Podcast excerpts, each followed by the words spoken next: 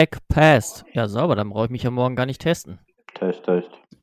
Das ist gleichzusetzen mit dem Corona-Test hier bei Ja, Zencaster. Ich habe mir gerade auch das Mikrofon noch mal kurz in die Nase geschoben. Ich mach das auch kurz, Moment. Oh Gott. Hervorragend.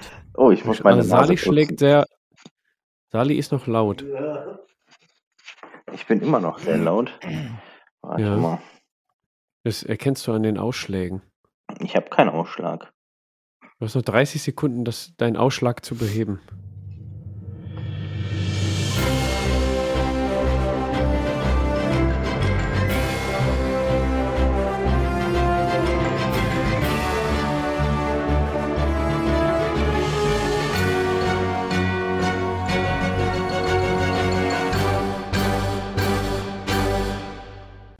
Hallo und herzlich willkommen zur Folge 7 des Table Podcasts, dem Podcast aus dem Ruhrpott rund um das Thema Tablepod. Und heute mit dabei sind einmal der Fabian, Hallo.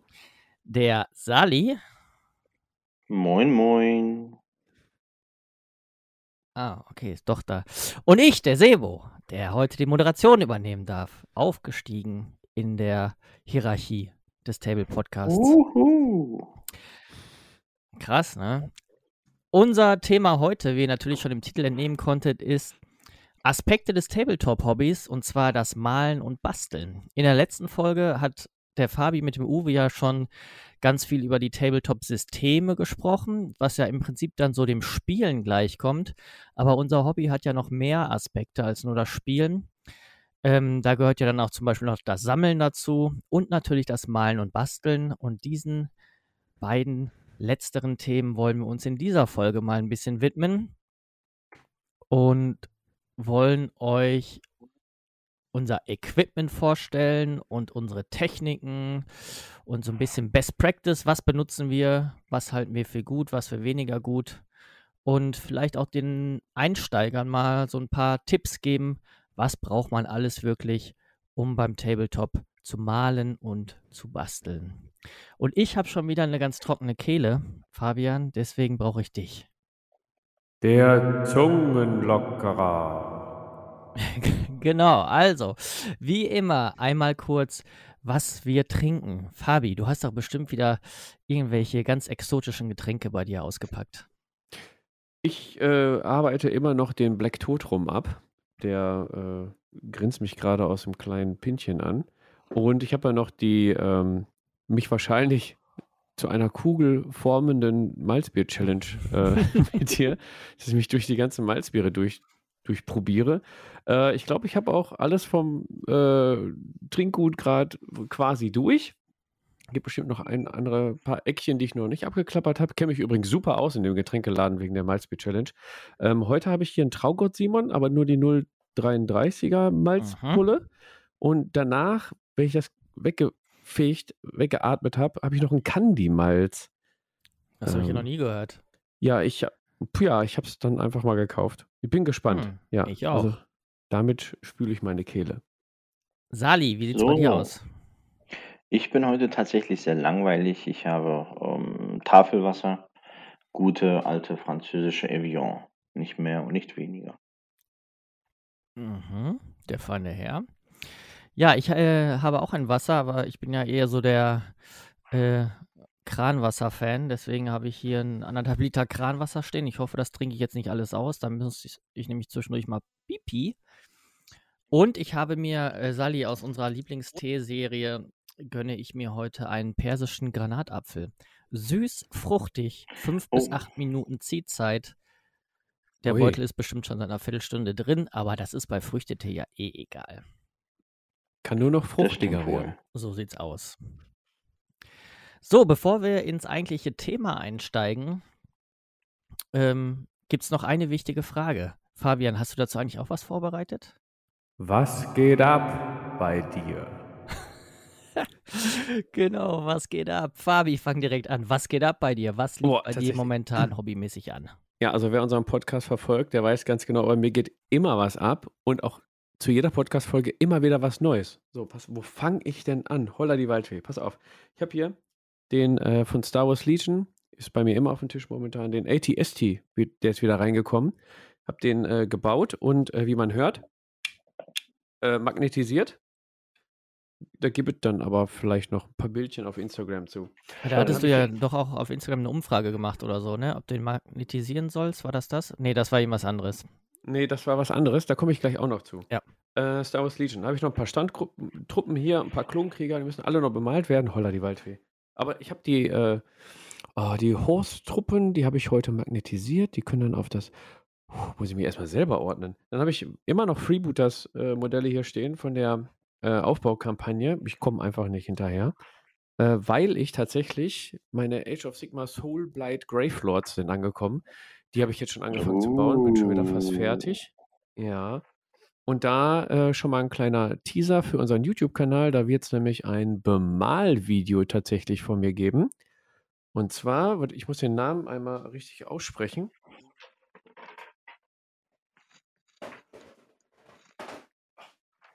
Gut, dass ich den Karton noch habe. Von Laukawai, Mother of Nightmares. Diesem mhm. äh, ominösen äh, Vampir auf Flederflügel, Oberkörper, der auf einer Mauer sitzt. Neuer Charakter. Ähm, genau, der ist nämlich ein Sponsoring vom lieben Taschengelddieb. Schöne Grüße hier. Äh, und da mache ich dann einmal ein äh, Fabi-Bemal-Video zu, was heute ja auch quasi zum Thema passt. Ne? So sieht's aus. Das war's? Ist auch genug, ne? Ja, erstmal, ich muss mir für die nächsten Folgen noch was aufheben. Also weiter geht's. So sieht's aus. Sali, was steht bei dir momentan an? Ja, bei mir, ähm, ja, ich bin derzeit komplett im 40k-Fieber. Ich äh, male meine Sisters an, meine Sisters of Battle. Und äh, komme auch ganz gut mit. Die Armee wird irgendwie immer wieder größer. Ich äh, male ein paar Einheiten an, denke mir gut.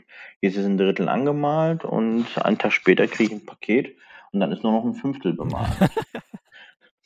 Also, ah, also tatsächlich weniger cool und ähm, ja, hauptsächlich ähm, bastel und male ich derzeit die, ähm, die Infanteristinnen. Und parallel dazu, ähm, dazu wird auch ein YouTube-Video kommen, wie beim Fabian auch, ähm, mit Kooperation äh, mit, mit, mit Citerdes, äh, ein, äh, ja, ein Fantasy-Spielbrett, ein Spielfeld. Ähm, was ich dort jetzt A vorstelle, B pimpe, um eben mit dem Fabian unsere ersten AOS-Matches dann ähm, ja, durchführen zu können. Ohoho, der Federhandschuh. drauf. Da, da. Was spielst du denn bei AOS? Ähm, ich habe eine Gloomspite Gits Armee, eine 3000 Punkte Armee, die ah. schon komplett bemalt und gebased ist. Und ähm, ja, jetzt gibt es ja auch schon die ersten Gerüchte zur neuen Dominion-Box. Da grinst ja schon der Fabian, der kennt mich ja. Ähm, und zwar finde ich Hobgoblins ganz, ganz interessant, die angeblich in dieser Box sein sollen. Und ich meine, das Buch aus der Box braucht man ja sowieso. Dann kann man sich die Box ja auch kaufen und den Stormcast-Anteil vertauschen gegen die Hobgoblins. Und siehe da, dann hat man schon eine 1000 Punkte Hobgoblin-Armee. Du kannst dir die Box auch zweimal holen. Ich nehme einmal das Buch. Na super. Dann habe ich viermal die Hochgoblins. Will man das? ja. Super. Also ja, bei Sali ist das immer so eine Sache bei Age of Sigma. Also bis wir ähm, dann zum Spielen kommen, kann es auch wieder ganz anders aussehen. Ja. Ähm, bei mir. Steht denn bei dir? Ja, genau. Ja, bei genau. mir, äh, da wird es ja ähm, nächste oder Anfang übernächster Woche dann eh das äh, neue oder das Update-Video zum Pile of Shame geben, der jetzt von Linnard, Grüße gehen raus, umbenannt wurde in den Pile of Future Glory. Was ja eigentlich auch viel positiver konnotiert ist und dem Ganzen auch äh, wirklich das zustande ähm, werden lässt äh, oder zuteil werden lässt, was ihm gebührt. Da habe ich schon einiges von weg, was heißt einiges, aber ein bisschen was von weggearbeitet, diese, ähm, diesen Monat, zumindest was die Zeit zugelassen hat. Und momentan bemale ich da die äh, Fire Slayer von Warmer Underworlds, wo gleichzeitig der Champion auch mein Beitrag für den diesmonatigen Top of the Pinselpot ist. Da stehen jetzt eigentlich nur noch die Bases an und dann sind die dann. Hm. Feini. So, dann steigen wir ein ins, ins Thema der Woche. Und zwar Malen und Basteln. Bevor wir aber da wirklich dann ans Malen und Basteln gehen, mal eine Frage an euch. Was ist euch denn der wichtigste Aspekt am Tabletop? Ist das eher das Spielen, das Sammeln, das Malen und Basteln? Oder ist es alles gleichwertig oder was macht euch vielleicht am meisten Spaß? Wer denn? Ja, ist egal. Oder nicht? Mach mal. Äh, boah, das ist schwierig. Also ich spiele unheimlich gerne, ähm, aber nur mit bemalten Armeen. Also gehört das Spiel normal bei mir zusammen. Ähm, ja, bei Was geht ab bei mir merkt man, dass Sammeln auch eine große Leidenschaft ist. Ich bin aber eher, äh, genau, Basteln ist eher so ein Aspekt, den ich nicht so gerne mag. Früher habe ich noch gerne umgebaut zu Warhammer Fantasy Zeiten. Ähm, jetzt mittlerweile bin ich froh, also ich bin jetzt gerade an den 20 Death Rattle Skeletons Figuren dran und kriege schon halt kalte Kotzen, weil es 20 Modelle sind. Äh, momentan habe ich nicht mehr die, die Nerven zum Basteln. Also ich würde sagen, Spiel, sammeln, Spiel, sammeln, malen und dann spielen. In der Reihenfolge. Okay. Ja. Sali, wie sieht es bei dir aus? So, entschuldigt, ich musste kurz an mein, ähm, an meinem Mikrofon spielen. Ähm, ich mag es tatsächlich sehr zu malen und zu basteln. Das ist eigentlich so das, äh, was mir ja den meisten Spaß bringt. Ähm, neben dem Spiel natürlich. Ich baue super, super gerne um. Ich male äh, super, super gerne. Gerade so diese ganzen thematischen Sachen, äh, die ich dann bemale, wenn ich mir ein Thema in den Kopf setze. Man denke da ganz kurz an meine Rot-Armee bei Star Wars Legion oder jetzt die, äh, gerade die, die Bases beispielsweise meiner, ähm, meiner Sisters of Battle. Ähm, das ist so das, was mir da tatsächlich ziemlich viel Spaß macht. So malen und basteln. Vor allem das Malen, das ist schon, ist schon ganz gut. Und bei dir, Sebo? Ähm, ich habe das ja schon öfter erwähnt, also Spielen ist bei mir auf jeden Fall immer an erster Stelle. Ähm, dieser Sammeltrieb, den habe ich irgendwie bei allem so ein bisschen, egal was ich mir kaufe. Ich habe immer so das Bedürfnis zu sammeln. Ich sammle ja auch noch Brettspiele und keine Ahnung was. Ich gehe auch noch Bienen. angeln, da sammle ich Köder. Keine Ahnung. Ähm, Sammeln ist bei mir irgendwie immer so drin, weil ich das immer cool finde, verschiedene Sachen zu haben. Und auch wenn die einfach nur rumstehen, finde ich es äh, trotzdem witzig. Und äh, Malen und Basteln ist ja bei mir immer so ein bisschen dieses zwiegespaltene Thema. Ich muss jetzt aber sagen, seitdem ich letzten Monat dieses Video gemacht habe und da auch wirklich richtig viele Kommentare kamen und Aufmunterungen und so weiter und so fort und ich mich dann auch wieder mit dem Thema Malen auseinandergesetzt habe und ich eigentlich sowieso gerne malen, also nicht nur was jetzt äh, Miniaturen angeht, sondern ich finde auch Kunst an sich mega interessant, auch wenn ich es alles nicht kann. Ähm, hat mich das jetzt wieder richtig motiviert, mich hinzusetzen, ähm, meine Techniken zu verbessern und ja, wirklich auch zu malen und ein bisschen auch mal, es ist auch einfach befriedigend, wenn man dann hinterher einfach mal zehn bemalte Miniaturen mehr da rumstehen hat.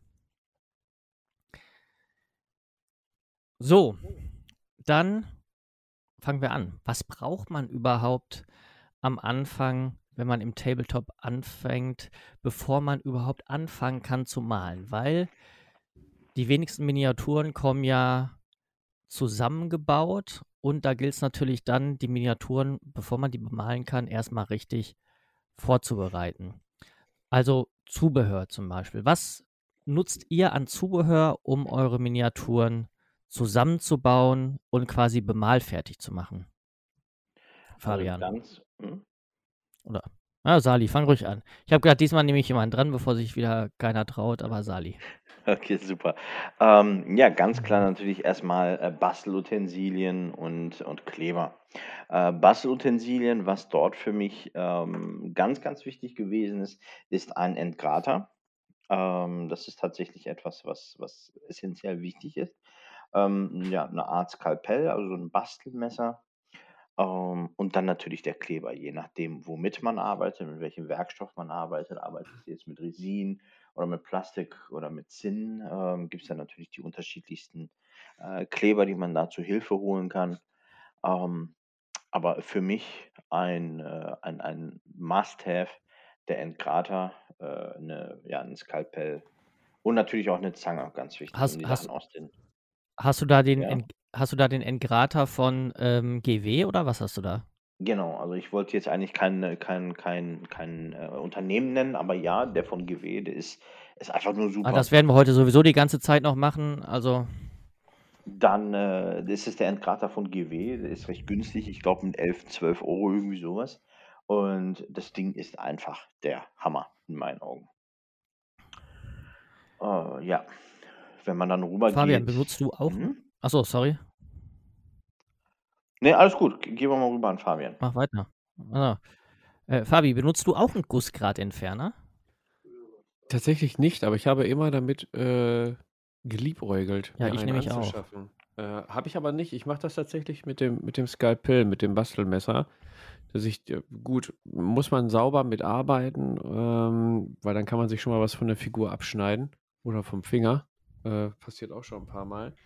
Ähm, ja. also insofern finde ich es nicht als Must-Have, finde ich nice to have, so ein Gussgradentferner, weil man es auch mit dem Skalpell machen kann. Aber ein Must-Have finde ich, äh, muss ich sagen, so dieser Hobby-Seitenschneider, es gibt da unterschiedliche.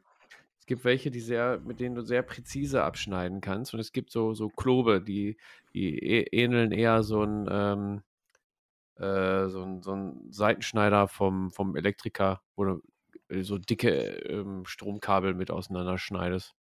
Ja, genau. Ich habe nämlich ähm, bis vor kurzem auch immer so ein, der sieht aus wie so ein normaler Seitenschneider, ist Ja. allerdings eher so, ich weiß gar nicht, ob der aus so einem ähm, Elektrokasten ist, wo alles so Mini-Werkzeug drin ist. Ne? Also es ist Mhm. quasi einfach nur viel kleiner.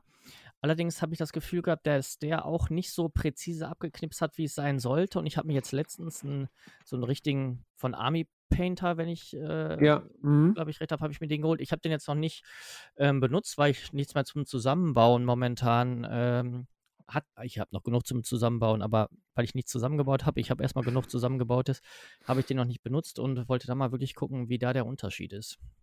Ja, der Unterschied kann ich dir jetzt schon sagen, die sind ja so geformt, also der von Army Painter, den du dann hast, der, der heißt ja auch Plastic Frame Cutter. Die haben vorne bei der, bei der Schere, die sind so um 100, die haben so einen 153 Grad Winkel, damit du besser in die, in die Gussrahmen äh, auch reinkommst. Ne? Wenn Ah. du jetzt so äh, direkt an einem, an einem Schwert ähm, rumfummeln musst und kommst dann mit so einem dicken, klobigen Teil an. Nee, du hast dann so einen 153 Grad Winkel, der so nach oben zeigt ähm, um dann in die, in die Ecken reinzukommen. Und das ist enorm wichtig, gerade auch bei GW, die sehr, äh, sehr genaue Gussrahmen machen. Ja, stimmt. Ne? Meistens haben die dann so einen ganz feinen Gussgrad am, an der Schwertscheide dran. Und je Mhm. besser du es abcuttest, desto weniger musst du mit dem Entgrater dann da dran. Ne? Also, Ja. das ist ein Must-Have, finde ich. Also ich glaube, ich werde, wenn wir, wenn ich demnächst mal wieder mit einem Sali bastel oder so, werde ich mal seinen Gussgradentferner äh, ausprobieren. Ich mache es nämlich bisher auch mal mit dem Bastelmesser. Bin da allerdings, um ehrlich zu sein, nicht so hundertprozentig zufrieden. Ähm, obwohl ich sowieso der Typ bin, ich denke immer, ich habe alle Gussgrate entfernt und dann äh, grundiere ich und dann fange ich an zu malen und dann sind da immer noch 1000 Gussgrate und dann bin ich meistens zu faul, die noch im Nachhinein wegzumachen, ähm, weil ich sie einfach übersehen habe. Ja, aber ganz ehrlich, ey, das sind keine, keine Vitrinenmodelle dann hinterher. Also wir haben ja jetzt alle Ja, nicht den Anspruch, schon. Vitrinenmodelle zu malen, sondern äh, Battle Ready, ne? Und ähm, die, die Jungs vom ähm, Nebensache Tabletop, die haben auch mal äh, den Spruch ge gedroppt, äh, finished not perfect. Quasi. Also Hauptsache fertig, aber die müssen nicht perfekt sein. Ja, stimmt. Ja, Und wenn da irgendwo mal ein Gussgrad ist, Mhm. ja, andersherum. Andersherum finde ich das ja wirklich total äh, blöd, wenn du jetzt drei Sekunden Arbeit oder dieses, dieses Entgraten äh, halt, halt nicht machst und du hast dann die Figur fertig, die sieht gut aus.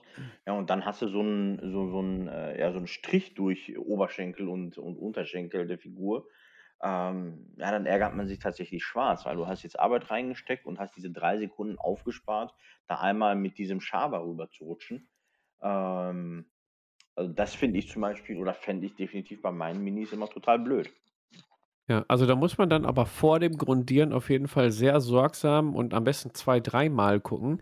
Denn wenn du grundiert hast und dir fallen die auf und du ni- nimmst die nochmal weg, dann kratzt du ja Genau. auch die Grundierung dann runter und müsstest Genau, nochmal ja. nachgrundieren und dann hast du wieder eine Schicht Grundierung drüber und dann nimmst du dir eventuell die Details weg. Also ähm, wir Genau. haben jetzt auch bei uns im Tablepot ein paar Leute, die ähm, sind sehr penibel beim Entgraten. Die brauchen dann aber auch für so eine Box zum Zusammenbauen ein, zwei Wochen. Aber dann siehst du hinterher nichts mehr dran. Also da hätte ich jetzt auch nicht die Geduld. Dann würde ich lieber hinterher nochmal nachbessern oder dann mit dem Klecks Farbe drüber alles verschmieren. Aber ähm, ja, also, also ich, ich versuche es auch immer so gut wie möglich, die Gussgrate zu entfernen. Ähm, ja, manchmal ist es dann wirklich einfach so, ich fange an zu malen und dann bemerke ich es erst und dann lasse ich es meistens, weil ich dann eben keinen Bock mehr habe, das nochmal wegzumachen. Da müsste ich nochmal drüber grundieren. Gut, das könnte ich jetzt mit Pinselgrundierung machen oder so. Äh, gegebenenfalls hast du schon bei dem großen Teil Grundfarben aufgetragen und dann fällt das erst auf oder so. Es ist mhm. ärgerlich, ich gebe Sali auf jeden Fall recht, weil es ist wirklich eigentlich eine relativ einfache Arbeit, die man am Anfang machen kann und äh, die die Minis auf jeden Fall aufwerten hinterher, wenn Definitiv. man keine Gussgrate hat. Und man muss ja auch dazu sagen, ähm, dass GW äh, in den letzten, ich sag mal, anderthalb, zwei Jahren in den äh, Gussrahmen auch wirklich super, super selten Gussgraten hat. Also das ist meine Erfahrung, ähm, dass ich da echt wenig mit Gussgraten arbeiten musste. Da hat zumindest die Firma GW ordentlich mitgedacht. Ja, ja die sind schon, schon top, aber ich habe gerade auch bei den Soul Blight Gravelords, die ja ganz frisch rausgekommen sind, auch einige Okay. Die sind aber meistens so dünn, dünne Linien eher. Muss ich sagen. Dünne Linien, aber die fallen dann trotzdem auf, gerade bei, bei Rüstungen.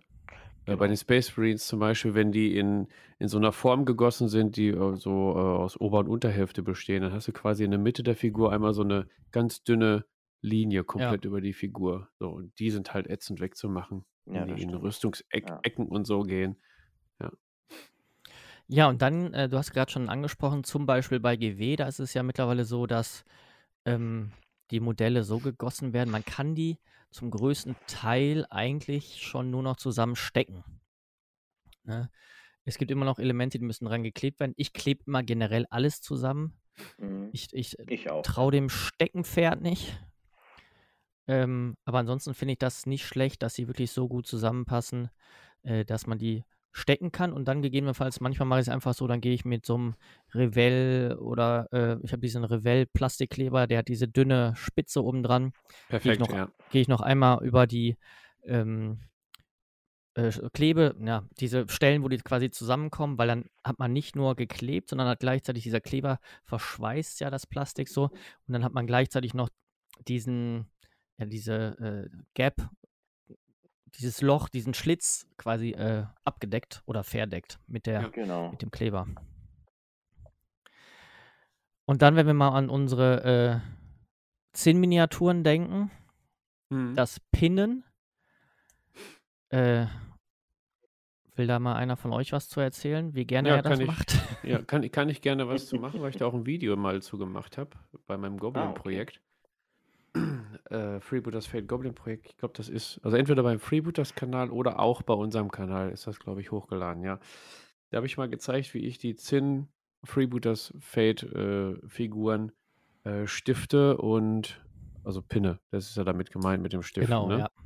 Also gerade bei Zinn-Figuren, wenn du jetzt an dem großen Zinn-Torso ein dünn, dünnes Ärmchen dran kleben möchtest, ist erstmal, äh, welchen Kleber nimmst du da? Also ich nehme immer eine, einen kleinen Popel Green Stuff, damit das Ärmchen dran fixiert wird, äh, mit einem Tropfen Sekundenkleber und drückt das zusammen. Erstmal hast du den Vorteil, wenn du nur Sekundenkleber nimmst, also flüssig Sekundenkleber jetzt, äh, musst du mindestens 10 Sekunden fest zusammendrücken. Ja, stimmt. Und ob dann der Arm am Torso klebt oder an deinem Finger, ist auch 50-50 Chance. Deswegen äh, mache ich immer die ähm, Green Stuff Sekunden Kleber, Popelform und alles, was dann rausgedrückt wird an Green Stuff, kann man dann mit dem äh, Bastelmesser abschneiden. Äh, bei manchen Teilen, je nachdem wie dünn das Ärmchen ist oder dick das Ärmchen oder die Waffe oder so, äh, empfehle ich dann aber zu pinnen tatsächlich, also zu stiften. Dann nimmt man dann, äh, ich glaube, 0,1 mm Bohrer. Den gibt es bei GW und Army Paint, das sind so Standardmaße. Äh, da passt nämlich genau eine Büro, das genau die Dicke einer Büroklammer, so einer Standard-Büroklammer. Und dann machst du halt auf der einen Seite ein Loch, auf der anderen Seite ein Loch, Büroklammer rein, äh, steckst es zusammen, kannst eventuell noch mit Green Stuff auffüllen, Sekundenkleber und dann hält das bombenfest. Auch wenn die mal runterfallen, hält das bombenfest. Ja. Im Grunde genommen ist es auch eine relativ einfache Arbeit, aber trotzdem irgendwas, was mich immer total annervt, weil dann äh, bohrt man in die eine Seite rein, dann ist es nicht mittig, dann bohrt man in die andere Seite rein, dann ist es nicht mittig. Ich mhm. bin da ähm, kein gro ich bin kein großer Könner des Stiftens, muss ich ganz ehrlich sagen. Mach's ungern und mach's dann wirklich nur, wenn es absolut notwendig ist. Am liebsten benutze ich auch deine Methode mit dem Green Stuff und dem Sekundenkleber. Das hält meistens schon sehr gut. Das stimmt, ja. Ja, wird man eigentlich auch regelmäßig gefragt, ähm, gerade jetzt auch beim Freebooter Support wird man regelmäßig äh, gefragt, wie klebt ihr die Minis zusammen? Äh, bei mir kleben die Teile an den Fingern und es hält nicht und bricht dann schnell ab und dann äh, kommen die. Gibt es natürlich zwei Komponenten, Komponentenkleber, kann man natürlich auch nehmen. Es hält dann super. Oder einige haben auch die Zinnminis zusammengelötet. Äh, Gibt es auch. Ähm, aber ich würde tatsächlich das äh, Stiften und Pinnen dann bevorzugen. Ja. Wenn, wenn es äh, vernünftig äh, zu realisieren ist. Ansonsten Green Stuff Pupil.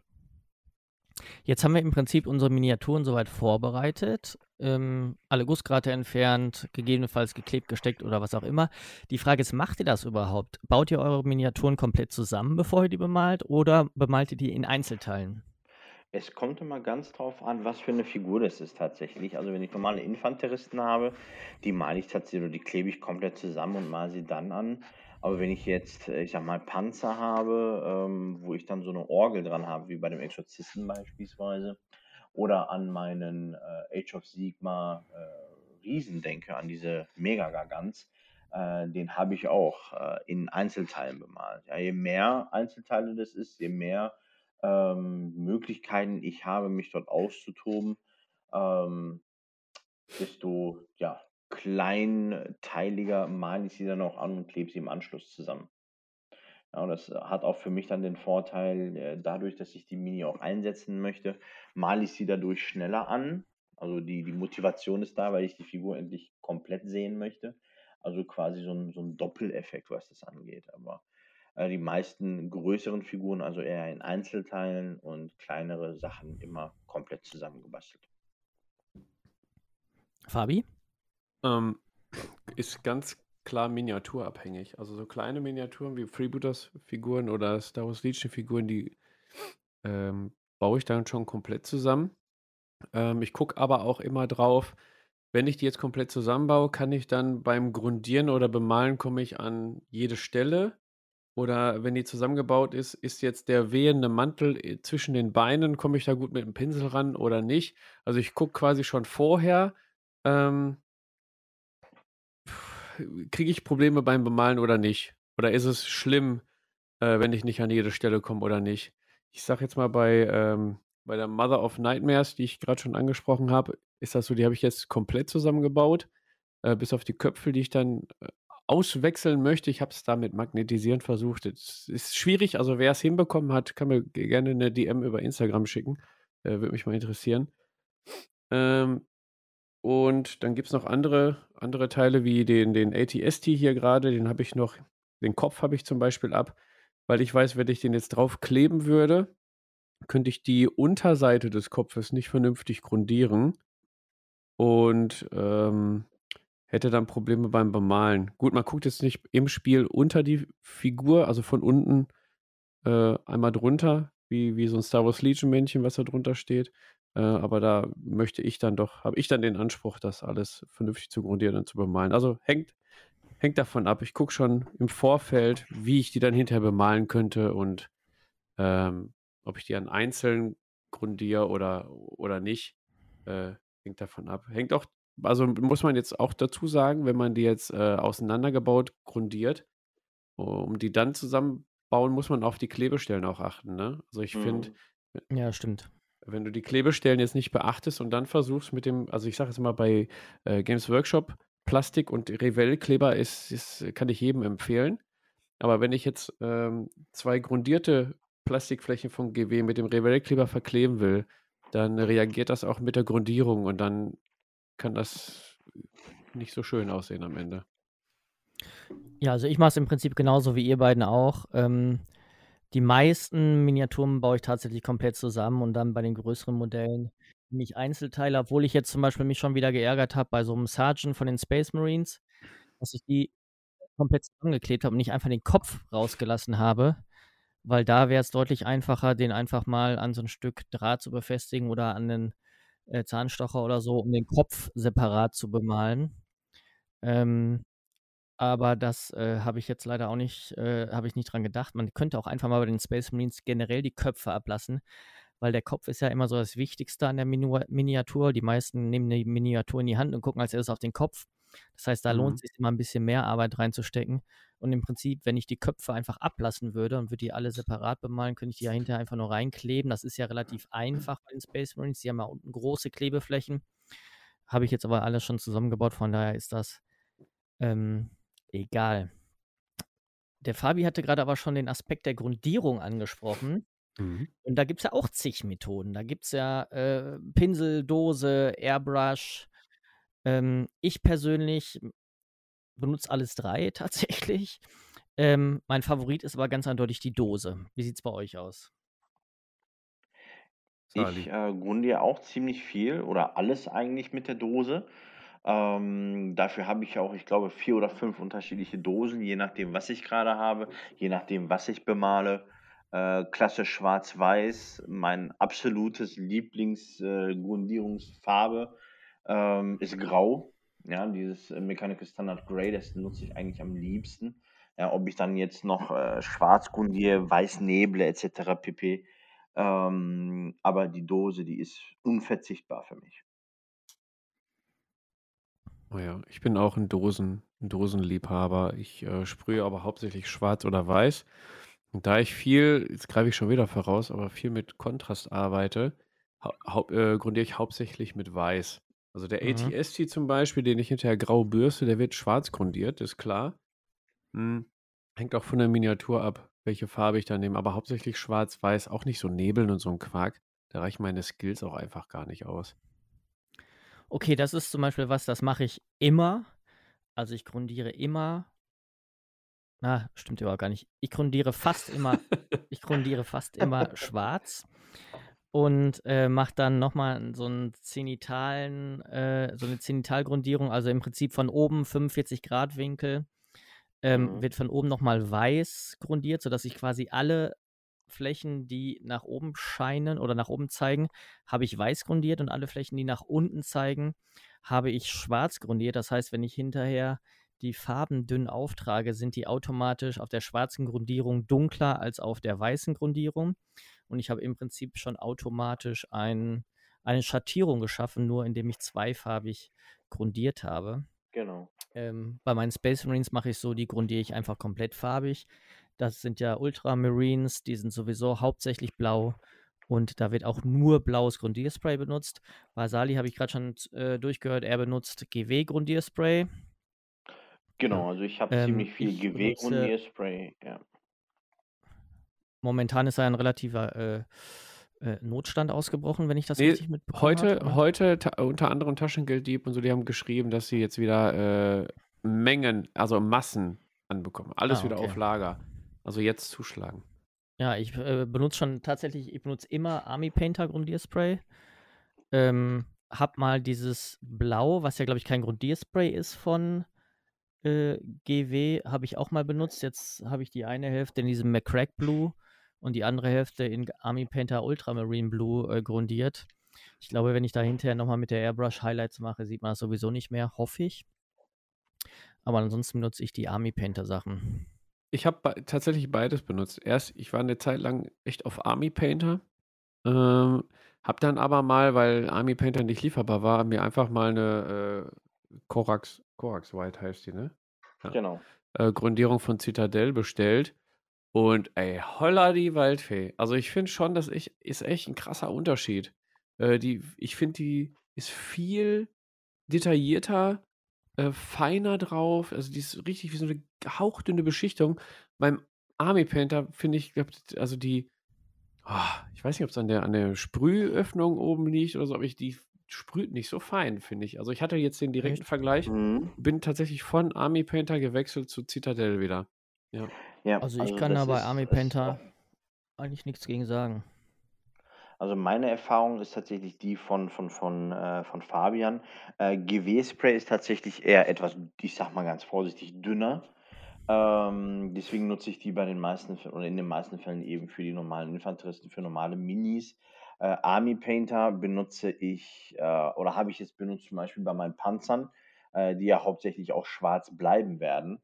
Ähm, denn die Army Painter Grundierung ist in meinen Augen so ein bisschen kräftiger, ein bisschen dicker. Und es ist dann für mich zumindest automatisch auch schon die erste Farbschicht. Also zumindest bei den Panzern. Und äh, von daher ist das da Ja. eine ganz angenehme Geschichte. Was ich dazu noch benutze, das ist so ein in Anführungsstrichen Insider-Tipp gewesen. Das sind äh, Montana Black Spray Cans. Ja, das ist Montana Black, ist eigentlich ähm, so eine Graffiti. Nee, du meinst, du ähm, meinst nur Mon du meinst nur Mon du meinst nur Montana. Montana Nee. Black ist der äh, Mon YouTuber. Monta Men Montana Gold, sorry, Monta genau, Montana Gold ähm, heißt die Serie, die ich Ja. da benutze. Ähm, und auch da, das ist eine ganz gute Mischung, die ist nicht zu dick, die ist nicht zu dünn, gibt es in, keine Ahnung, 82 unterschiedlichen Farben oder was und funktioniert ziemlich gut auch mit, mit GW-Farben, also mit, mit Washes und mit ähm, Contrast. Also eine sehr interessante Geschichte. Dafür kosten die Cans auch nur, ich glaube, 2,50, 3 Euro um den Dreh und sind halt auch 400 Milliliter drin, wie bei den GW und Army Painter Sachen. Kann man mal ausprobieren. Ich übernehme zwar keine Gewährleistung, aber kann man mal ausprobieren. Ich habe die für Minis tatsächlich noch nie benutzt, aber ich benutze die für Gelände. Ah, ja. Ähm, und ich finde, die jetzt zielen auch sehr gute Ergebnisse. Und wie gesagt, der Preis ist einfach unschlagbar. Ich glaube, die kommen aus, sind eigentlich so ähm, für Graffiti gedacht, ne? Genau, richtig. Ja. Gibt es auch noch verschiedene Caps zu kaufen und so weiter. Mm, Genau, ob man Ja, jetzt aber kleine, dünne oder mittlere, genau. Aber Sebo, du machst ja auch ähm, mit der Airbrush, ne? Das ist ja auch so eine Geschichte Mhm. und eine Podcast-Folge für sich. Also ich habe mich ja strikt jetzt auch dagegen geweigert, allein wegen Anschaffung, Lautstärke und hast du nicht gesehen. Würdest du, aber die Airbrush-Grundierung, da kannst du ja mit jeder Farbe grundieren quasi, ne? Oder? Mm, nee, ein Grundierer ist ja von der Farbe her immer noch ein bisschen anders als eine normale Acrylfarbe, wenn ich das richtig weiß. Ähm, was ich allerdings dann häufig mache, ist einfach, angenommen, ich habe jetzt, zum, ich habe jetzt zum Beispiel die Zwerge bemalt, ne? also diese Fire Slayer. Ähm, die sind ja ziemlich nackt, die Jungs. Dann grundiere ich ganz normal mit der Dose und nehme dann die Airbrush, um quasi die gesamte Miniatur oder zumindest die ganzen Hautteile, die ja ein Großteil der Miniatur sind, im Prinzip in der Farbe zu grundieren oder die erste ähm, Basefarbe aufzutragen. Da komme ich aber gleich auch nochmal drauf zu. Ich muss sagen, ich habe hier Airbrush Primer da. Ich benutze es allerdings wirklich nur, wenn ich, also wenn das Wetter draußen so ist, dass man gar nicht grundieren kann und ich kann es generell tendenziell auch noch in der Hütte draußen machen, die überdacht ist. Ähm, ich grundiere wirklich seltenst mit der Airbrush, weil das mit der Dose ist für mich, ich finde, das ist einfacher, das geht schneller und mit der Airbrush sehe ich da persönlich keinen Vorteil. Hm. Ja, also, dann haben wir die ver- äh, grundiert, jeder so ein bisschen anders. Wie gesagt, ich nehme mir immer so ein, mache immer noch so ein zenitales äh, Highlighter drauf. Ähm, ich weiß nicht, ob man das sogar mit den Kontrastfarben auch ausprobieren kann. Ähm, würde ich, gucke ich mal nach. Vielleicht ist das mal interessant, mal äh, auszuprobieren und da gegebenenfalls auch mal ein Video oder so zu, zu machen. Ja. Oder wer schon Erfahrung hat, kann es ja im Instagram-Post Genau. einmal kommentieren. Ja, Und ähm, wir haben bei mit, dir letztes Mal in genau. deinem Video. Bitte? Grau und Zumindest, weiß? Äh, grau und weiß. Ja, schwarz und äh, weiß wird ein bisschen schwierig mit Contrast, aber grau und schwarz Ja, könnte, äh, stimmt. grau und weiß könnte was werden, ja. Ja. Ja, das probieren wir auf jeden Fall mal aus. Oder ihr schreibt es mal in die Kommentare. Äh, Fabi, in deinem Video letztens haben wir schon gesehen, äh, du hast deinen Malplatz quasi so ein bisschen aufgeteilt. Ähm, sind das denn feste Malplätze? Also hast du die fest eingerichtet?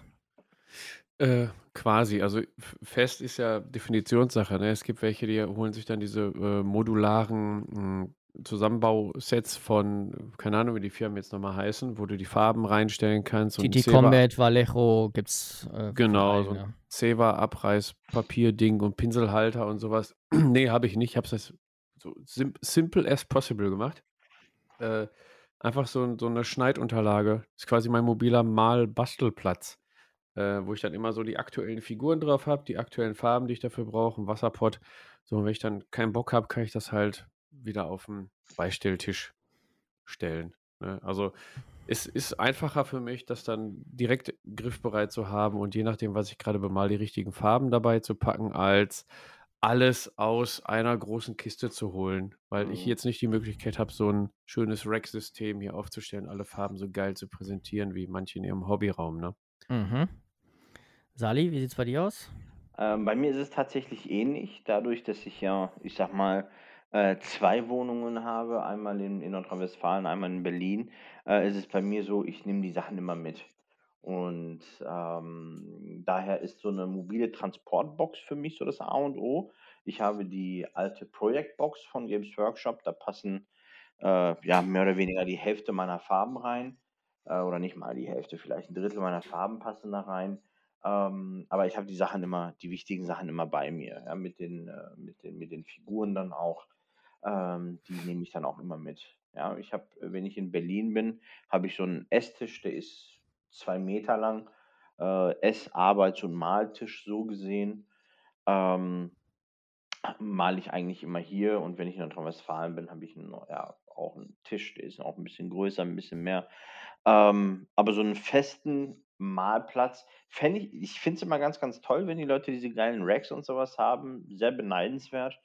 Aber bis dato hat sich bei mir die Option eben noch nicht, noch nicht äh, bewährt. Ich glaube, der Sebo hat den Platz mittlerweile, ne? Für einen festen Arbeitsplatz. Genau, ich habe äh, von meiner ähm, äh, liebenswerten Frau Gemahlin einen Extraraum im Keller äh, zugesprochen bekommen, den ich quasi nur für mein ganzes Zeug hier nutzen kann. Das heißt, ich habe hier auf der einen Seite mein Gaming-PC und das ganze Zeug stehen und auf der anderen Seite meine Brettspiele und ähm, Tabletop-Klamotten. Da sind unter anderem auch zwei Schreibtische, die nur fest dafür da sind, damit da drauf gemalt wird. Das ist natürlich ganz angenehm. Äh, ich habe mir jetzt tatsächlich äh, erst diesen Monat auch von TT Combat einmal so einen Ständer bestellt für die Vallejo-Farben und einen für die Games Workshop-Farben. Ich habe nur relativ wenig Games Workshop-Farben, aber so für die Washes und Glazes und Hm. Technical-Farben, die ich da habe, da passen, ich weiß gar nicht, da passen, glaube ich, so 32 Farben rein und in das Vallejo Rack passen, glaube ich, 72 Farben rein. Das ist jetzt schon ein Problem, weil das ist nämlich schon voll. Oh. Mhm. Und ähm, vorher hatte ich die einfach alle immer nur rumstehen und dann hat man immer Ewigkeit nach einer Farbe gesucht, weil jedes Mal, wenn ich die sortiert habe, war das genau nach zweimal Malen wieder alles durcheinander. Und Ja. jetzt habe ich mir das mal gegönnt und habe das hier fest eingerichtet. Und das ist natürlich auch irgendwie voll äh, gut, wenn man sowas machen kann, weil dann kann man auch einfach mal sich für eine halbe Stunde schnell hinsetzen, braucht nichts rauskramen, macht mal kurz irgendwo bei einer Mini noch ein paar Basefarben drauf, die noch drauf müssen und dann kann man wieder weggehen und so weiter. Ähm, hat mich auf jeden Fall jetzt auch noch motiviert, mich öfter hinzusetzen, dadurch, dass es jetzt alles schön aufgeräumt ist. Ja. Ja, deine Und da neuen können wir auch eine, auch ziemlich hübsch geworden. Ja, danke schön. Da können wir auch noch eine Podcast-Folge von uns empfehlen. Kampf dem Malfrust. Da gab es dann auch ein paar Tipps unter anderem zur mobilen oder festen Malarbeitsplatz. Genau. Ja. Und äh, für einen Sali wäre zum Beispiel sowas, äh, letztens habe ich gesehen, Frontier Wargaming, die haben jetzt wieder ein, eine neue Portable Paint Station rausgebracht. Sowas gibt es ja schon von verschiedenen anderen Herstellern. Was ich da wirklich ganz cool finde, ist, dass es einfach nur, ja, so groß wie so ein Aktenkoffer. Hat- Also sieht auch aus wie ein Aktenkoffer, nur halt auch aus Holz. Und ähm, da kann man wirklich die Minis drin tra transportieren, seine ganzen Pinsel und jede Menge Farben. Und da gibt es dann noch verschiedene Einsätze. Das heißt, man kann es theoretisch sogar so umbauen, dass man es nur als Mini-Transport-Ding benutzt. Da gibt es noch extra Lampen für zu kaufen und so weiter. Das Ding fand ich auf jeden Fall ganz interessant. Da ich es nicht brauche, äh, habe ich es mir jetzt nicht geholt. Aber wenn ich jetzt äh, wüsste, ich würde jetzt öfter hin und her fahren, würde ich mir da über sowas schon mal Gedanken machen. Also wer Interesse, Welches, welches mein Gott, Interesse an das? sowas hat. Äh, Frontier Wargaming. Ähm, Portable Paint Station. Äh, The Paint Case 2.0 heißt das. Ah, Frontier Wargaming, da habe ich es. 102 Euro. Und oh, der ist aber schick. Ja, sieht wirklich gut aus. Ja, 102 Euro ist natürlich jetzt nicht gerade günstig. Aber kann man wirklich Ah ja. vieles, Mhm. vieles mitmachen. Also, ähm, wer da Bock drauf hat, irgendwie auf frontierwargaming.com einfach mal auschecken. Ich finde das für Leute, die eventuell viele hin und her fahren, aber auch öfter mit Kollegen zusammen malen, da ihre Sachen transportieren müssen, ist das auf jeden Fall eine gute Lösung, weil man kann sich das ja auch einfach zu Hause hinstellen und hat dann zu Hause seine Paintstation und klappt die einfach einmal zusammen und kann direkt alles mitnehmen. Genau, und das ist auch ein schmaler Koffer, sehe ich gerade. Der passt auch mal zwischen, zwischen zwei Möbelstücken oder so. Genau, Kann man den ja. verstauen, ja. Und man kann sein, äh, sein Logo drauf printen lassen, also so ein Tablepot-Logo da Ja, habe ich auch schon gesehen. Echt gut. Ja, aber, aber Sali, Sali, geh mal schnell von der Seite runter. Man kann das auch zu Tode customizen, dass du dann, Mhm. Ja, ich sehe Äh, gerade schon. USB dass die selbst bemalt werden, die Figuren, ja. Alter Schwede. Was ist denn mit Urlaubsgeld? Habe ich schon Ich habe noch ein, ein. Upgrade an meinem Malplatz gemacht. ich habe noch ein äh, Upgrade an meinem Malplatz gemacht, ähm, der mir enorm das Leben vereinfacht. Und zwar habe ich vorher einfach immer auf so einem Esszimmerstuhl gemalt und habe jetzt einfach mal meinen Gaming-Chair mit rübergenommen und mein Rücken dankt es mir auf jeden Fall sehr, weil ich kann ihn in der Höhe so verstellen, wie ich möchte. Ich mal tatsächlich meistens in der P Position, dass ich meine Ellenbogen auf meine Knie gestützt habe, meine Unterarme auf dem Tisch aufliegen und ich dann möglichst gut mein Zittern in den Griff bekomme. Und äh, dadurch, dass ich jetzt an dem Stuhl quasi alles einstellen kann, ähm, ist es auf jeden Fall sehr rückenfreundlich. Klingt nach Fötusstellung. Ja, so ein bisschen, genau. Hm. Aber für alle, die generell einen unruhigen Arm haben, kann ich diese äh, Methode auf jeden Fall sehr empfehlen. Ellenbogen Okay. auf die Oberschenkel, Unterarme auf den Tisch und dann schön bemalen. Ich male ja Also tatsächlich im Stehen, Ellenbogen. seitdem ich einen höhenverstellbaren Tisch habe. Ähm, und da kannst du auch, Ja. der ist ja dann so eingestellt, dass du deine Arme auch auflegen kannst. Ja, und das finde ich da- auch richtig cool, so ein höhenverstellbaren dann, Tisch. ja, da kannst du dann natürlich auch vernünftig malen. Hm, Ich habe ganz klassisch meine Arsch. Ellenbogen auf dem Tisch. ja, also das wäre Und die Figur in der Luft. Option. Ja, das hatte ich nämlich vorher auch immer, als ich den Stuhl nicht verstellen konnte. Und die Position hat mir nicht so zugesagt, deswegen habe ich das jetzt einfach mit dem höhenverstellbaren Stuhl gemacht. Und dieses etwas tiefer sitzen und zwei Fixpunkte an den Armen quasi haben, äh, hat mir auf jeden Fall sehr geholfen. Ja, man kann sich auch selber einen höhenverstellbaren Tisch bauen, indem man die ganzen GW-Eratas ausdruckt und unter den Tisch einfach platziert. Dann hat man den auch, hat man einen Stehtisch dann. Sehr gut. Generell kann man sich aber sowieso, ähm, weil du ja gerade auch zu äh, Sally sagtest, er soll nicht so lange auf der Seite rumgucken, man kann sich einfach an Malzubehör auch absolut tot kaufen. Oh ja. Ich habe mir jetzt letztens wieder was gekauft. Nice to have, was man auf jeden Fall nicht braucht. Ich habe mir jetzt einen Paint Shaker gekauft. Kennt ihr das? Oh, ja. Oh. Ganz interessant. Das ist, eigentlich kommt das, glaube ich, eher so aus, aus, aus, dem- aus dem Nagellack-Studio-Bereich. da kann man den Nagellack oben drauf spannen, anmachen, dann wird der Nagellack automatisch durchgeschüttelt. Und da kann man aber auch ganz hervorragend einfach seine äh, Fläschchen draufstellen und festspannen. Und dann, wenn die, teilweise, wenn man die lange nicht, benutzt hat, hat sich das Medium und das Pigment ja doch getrennt. Einfach eine Minute durchlaufen lassen, ist ziemlich laut das Ding, war auch nicht teuer, irgendwie 20 Euro oder so. Und ähm, braucht sich nicht da fünf Minuten hinstellen und äh, wie so ein Geistesgestörter sein, ähm, seine Faden da zu schütteln. Ja. Äh, Du kannst aber auch, da wir ja aus dem Ruhrpott kommen, kannst du einfach deine Farben in den Kofferraum packen und mal durch die Straßen des Ruhrgebiets fahren. Dann sind die danach aber ordentlich durchgeschüttelt. Vor allem, wenn du ein schönes Sportfahrwerk hast, so wie mein Polo. Ja. das stimmt. Ja, dann äh, sind wir ja im Prinzip bei, bei, beim Malzubehör schon. Und ja, es gibt ja im Prinzip das wichtigste Malzubehör ist der Pinsel, weil mit Fingerfarben malt sich einfach schlecht auf Miniaturen. Richtig. Und ich habe jetzt gerade extra hier meinen Oh, Pinselbecher mal rübergeholt, um gleich mal so zu gucken, was ich alles an Pinseln habe. Und mich würde auch mal interessieren, was für Pinsel benutzt ihr? Also was für Marken, was für Größen, ähm, Synthetik oder Echthaar ähm, und so weiter. Und vor allem, wofür ihr die benutzt. Ach du Scheiße. oh, Moment, da muss ich auch echt mal. Mein- fang du mal an, ich muss googeln. Ja, ich äh, muss mir ganz schnell auch mein, ähm, ouch, auch meine Pinsel herholen für. Ähm, was ich auf jeden Fall habe, sind äh, mehrere Sets von Army Painter. Ähm, die sind recht günstig. Du hast in diesem komischen Set, ich glaube, das kostete 47 Euro, 45 Euro, hast du, ich glaube, acht Pinsel drin. Ähm, angefangen beim äh, Fine, ne, Insane Detail ähm, bis zum Trockenbürstpinsel, alles mit drin. Ha hast du, hast du Äh, den den schon mal benutzt, Insane. Detail? Ja, den benutze ich tatsächlich, Hast, hast äh, du den den Insane ich Detail? Ja?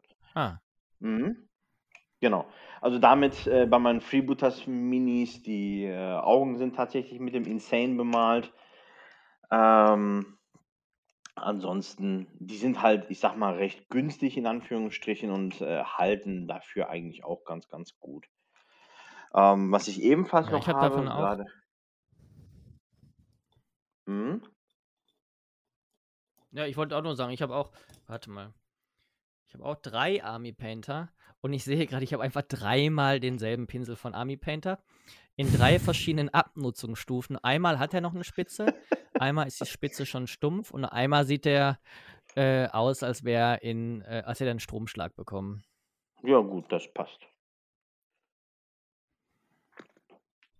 Ja, Sali, mach mal weiter. Was hast du noch Was so an habe ich hier? noch? Ich gucke gerade, ich lasse gerade irgendwie alle fallen. Ähm, ja, Dry Brushes, ebenfalls von Army Painter. Ähm, Games Workshop Pinsel habe ich auch. Ähm, hier den, den Layer in S, den Base in S und M. Ähm, was ist das hier? Dry Brush in M. Und ganz wichtig, äh, mein Kolinski-Pinsel. Kolinski. Ähm, habe ich drei Stück, angefangen beim Kolinski Masterclass äh, und zwei Stufen höher je. Ähm, also Echthaar etc., die sind schon ganz gut. Also Rot, Rotmarder ist, ist es, glaube ich. Ähm, die sind ganz cool, lassen sich ganz gut be- und verarbeiten. Äh, gefällt mir da eigentlich ganz, ganz gut. Ansonsten Äh, welche, standardmäßig welche Serie hast du da? Army. Ähm, Profi Kolinski, das sind die Weißen. Okay, aber die, äh, du weißt nicht von welcher Marke. Äh, Profi Kolinski Rotmaler. Äh, von, von, von, von, von Army Painter. Ah, okay. Genau.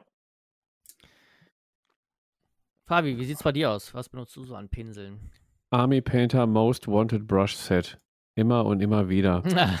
Da ist ein kleiner Pinsel drin für äh, Äuglein. Ein Insane Detail. Dann ist ein Wargame Re- Regiment Pinsel drin. Äh, den benutze ich eigentlich immer für alles.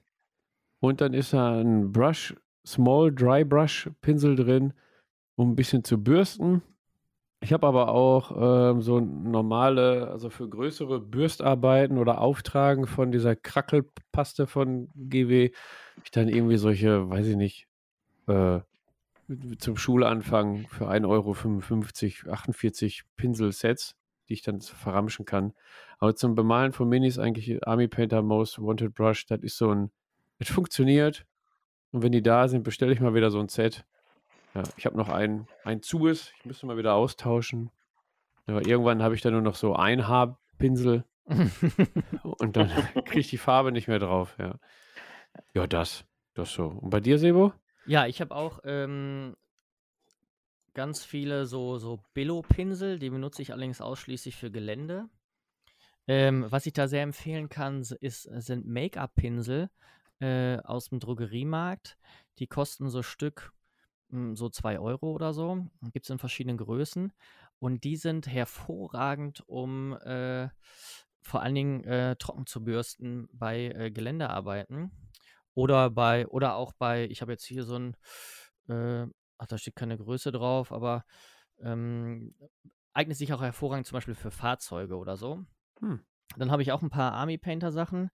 Da habe ich einmal ja diesen Highlight Pinsel, wie gesagt, in drei verschiedenen Verbrauchsstufen Mhm. und diesen Small Dry Brush, obwohl ich mit diesem Small Dry Brush irgendwie nie so richtig happy werde. Ich habe immer das Gefühl, der hält bei mir die Farbe nicht so vernünftig.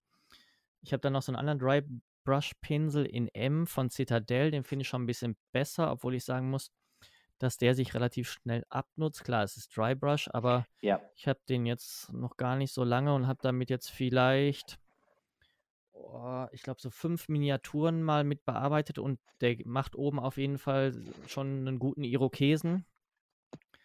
Ähm, und ich finde dann die von Citadel doch relativ teuer dafür, dass die Qualität jetzt nicht so hervorragend ist. Ich habe jetzt nur diesen einen von Citadel, den Rest weiß ich nicht. Angefangen habe ich tatsächlich, da habe ich auch noch einige von, mit einem Da Vinci-Set. Und zwar ein günstiges. Da, kost, da sind, glaube ich, sieben oder acht Pinsel drin. Da Vinci Echt Usuri Rotmarder in verschiedenen Größen. Und damit habe ich auch lange gemalt. Und ich muss sagen, ich würde auch jedem Anfänger empfehlen, sich am Anfang nicht direkt die teuersten Pinsel zu kaufen, weil man am Anfang einfach überhaupt gar keine Ahnung hat, wie man mit Pinseln richtig umgehen soll und man die Pinsel am Anfang doch relativ zerstört, weil man einfach zu viel Farbe nimmt, die Farbe oben einziehen lässt. Ähm, und das tut diesen Pinsel nicht gut. Ich habe hier gerade einen in der Hand, da sieht man oben an diesem Metallteil ist alles voller Farbe und sobald da Farbe drin ist, ist der Pinsel im Prinzip so gut wie im Arsch, weil der vorne keine vernünftige Spitze mehr formt. Ich habe auch schon andere ausprobiert. Ich habe irgendwie Kolibri, echt Rotmarder. Ähm, der war auch nicht so doll, obwohl er, glaube ich, sogar relativ teuer war. Ich benutze teilweise diese Da Vinci-Pinsel, zum Beispiel den 3.0er, benutze ich immer noch zum Augenmalen. Und ansonsten habe ich mir jetzt neue Pinsel gekauft und ich muss sagen, das ist einfach wie eine neue Welt. Und zwar sind das Raphael Kolinski und zwar Serie 8404. Ähm, leider gab es keinen Größe 1, was glaube ich so der beste Pinsel ist. Der ist aber überall ausverkauft momentan. Ich habe jetzt in 0 und 2, habe damit jetzt auch schon viel gemalt. Und also ich, es ist wirklich wie ein neues Malen. Die Spitze bleibt so spitz, wie es noch bei keinem anderen Pinsel erlebt habe und auch so vom Handling her ist es das allerbeste. Also selbst mit einem relativ großen Pinsel, das ist jetzt hier ein Nuller, ähm, malt man da echt richtig feine Details mit. Die sind auch, allerdings auch etwas hochpreisiger. Ich glaube, der Nuller kostet so 8, 9 Euro und der Zweier kostet direkt schon 14 Euro für einen Pinsel. Ähm, mhm. Da muss man natürlich ein bisschen aufpassen, dass man die auch vernünftig sauber macht und damit vernünftig malt, aber für jeden, der vielleicht ein bisschen fortgeschrittener ist, lohnt sich das auf jeden Fall. Oh, die schaue ich mir gerade an tatsächlich. Die sehen auf jeden Fall ziemlich gut aus. 8404 hast du gesagt, ne, die Serie? Genau, 8404, mhm. ja. ja. Ähm, ich habe jetzt da drüben, ach, ich habe jetzt keine Lust aufzustehen, habe ich mir letztens auch noch ein paar geholt und zwar etwas günstigere Synthetik-Dinger. Äh, die sind okay, die waren jetzt nicht so teuer, die benutze ich immer für äh, Washes und für Metallfarben. Also ich gehe mit den teuren Pinseln auch nicht in die Metallfarben rein. Ja, damit sich quasi diese Synthetik. Metallpartikel. Ja. Games Workshop hat ja jetzt auch neue Synthetik-Pinsel ähm, rausgebracht. Mit Kunsthaar. Habt ihr die schon gesehen? Ja, ist das nicht alles Synthetik bei denen? Ne, die haben mir jetzt dieses Citadel STC Pinselsortiment. Ganz, Nee, habe ich ganz, noch nicht gesehen. ganz neu, wurde jetzt quasi letzte Woche äh, vorgestellt oder ging in die Vorbestellung rein. Ähm, Synthetika äh, helft, äh, helfen, das Krümmen der Spitze zu verhindern.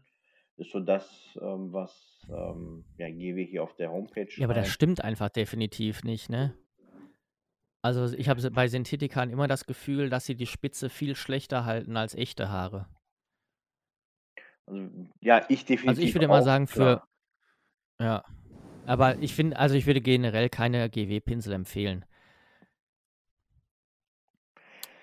Also Egal. Also Pinsel, jetzt haben wir lange genug über Pinsel geredet. okay. Jetzt habt ihr mir lange genug von euren Pinseln erzählt. ja, dann äh, das zweite große Thema natürlich Farben. Sebo, was nutzt du denn alles für Farben? Nee, so weit sind wir noch nicht. So weit, so weit wir sind noch nicht bei Farben. Da kommt da noch viel mehr. Oh. Erstmal Wasserbehälter. Oh. Benutzt ihr ein oder zwei Wasserbehälter? Zwei. Ja, ich benutze einen mit zwei Kammern.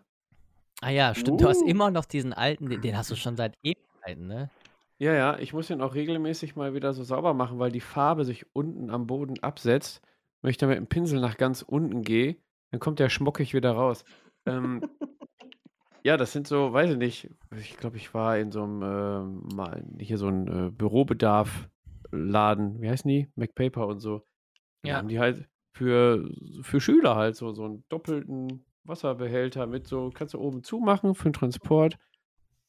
Ja, das reicht. Ne? Weil Tasse traue ich mich nicht, weil dann vertausche ich da mit dem Kaffee und dann. Ja, genau das Ding habe ich auch. Ich habe mir einfach irgendwie in so einem Billo-Laden Action oder Teddy oder keine Ahnung, was das ist, habe ich mir auch so äh, Wasserbehälter für Schulkinder geholt. Da ist oben tendenziell auch noch so ein Aufsatz drauf, der dann aber nur so eine schmale Öffnung hat. Das mag ich nicht, aber damit ich es nicht mit meiner Kaffeetasse verwechsel, habe ich auf jeden Fall da auch immer so Plastikbehälter stehen. Ja, ich habe tatsächlich auch so zwei Behälter. Einmal, um, um Pinsel auszuwaschen, das andere äh, Wasser quasi, um meine Farbe zu verdünnen. Also bei mir sind es tatsächlich auch zwei, aber es sind No-Name, keine Ahnung, was das ist. Das ist nicht mal für die Schule gedacht. Ich glaube, das sind so äh, Pissbecher, die man beim Arzt kriegt. Also, äh, Sali schön letztes Mal beim Urologen zwei Stück mitnehmen, äh, mitgehen lassen. Ja, also wichtig ist hierbei vielleicht nochmal zu sagen, dass man auf jeden Fall zwei nehmen sollte. Also ich nehme immer einen für die Metallfarben und einen für alles andere. Ähm, damit ich halt einfach, wenn ich die Pinsel mit den Metallfarben, da kann man auch mal ins Wasser gucken, wenn man die Metallfarben ausgewaschen hat, sind da überall diese Metallflakes drin. Mhm. Und äh, sobald man da den Pinsel wieder drin wäscht und eine andere Farbe benutzt, hat man die Metallflakes in der anderen Farbe und wenn man Pech hat, hinterher auf der gesamten Miniatur verteilt. Das ist nicht so gut. Ähm, und ich benutze zum Beispiel mein, das Wasser daraus gar nicht, um meine Farben zu verdünnen, sondern ich benutze eine Nasspalette. Ich habe bis vor einiger Zeit immer noch eine selbstgebaute Nasspalette benutzt. Das funktioniert auch ganz gut. Und ich habe mir jetzt tatsächlich vor einigen Wochen die Nasspalette von Red Grass Games gekauft, die absolut genial ist. Nur um letzte Woche, glaube ich, herauszufinden, dass sie jetzt einen neuen Kickstarter machen und eine neue Version davon rausbringen mit verbessertem Papier und verbesserten, verbesserter Größe und verbessertem Zubehör und so weiter. Das ist jetzt natürlich ein bisschen ärgerlich. Aber wer sich eine Nasspalette anschaffen möchte, sollte auf jeden Fall mal jetzt den Kickstarter von Redgrass Games angucken. Diese Nasspalette kann ich sehr empfehlen. Ja, da muss ich mal direkt einspringen, denn es wird einen Zuhörer geben, der jetzt gerade gegen die Decke geht. Und zwar? Und zwar der Brownie hat auch in der letzten Nebensache Tabletop-Folge darüber gesprochen, über die Wet Palette. Ja. Zum Beispiel.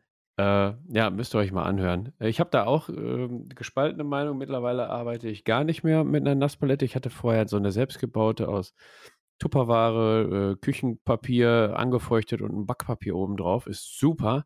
Ist günstig, weil äh, Tupperware hat äh, Oma oder, oder Mutti hat das auch irgendwo noch rumliegen.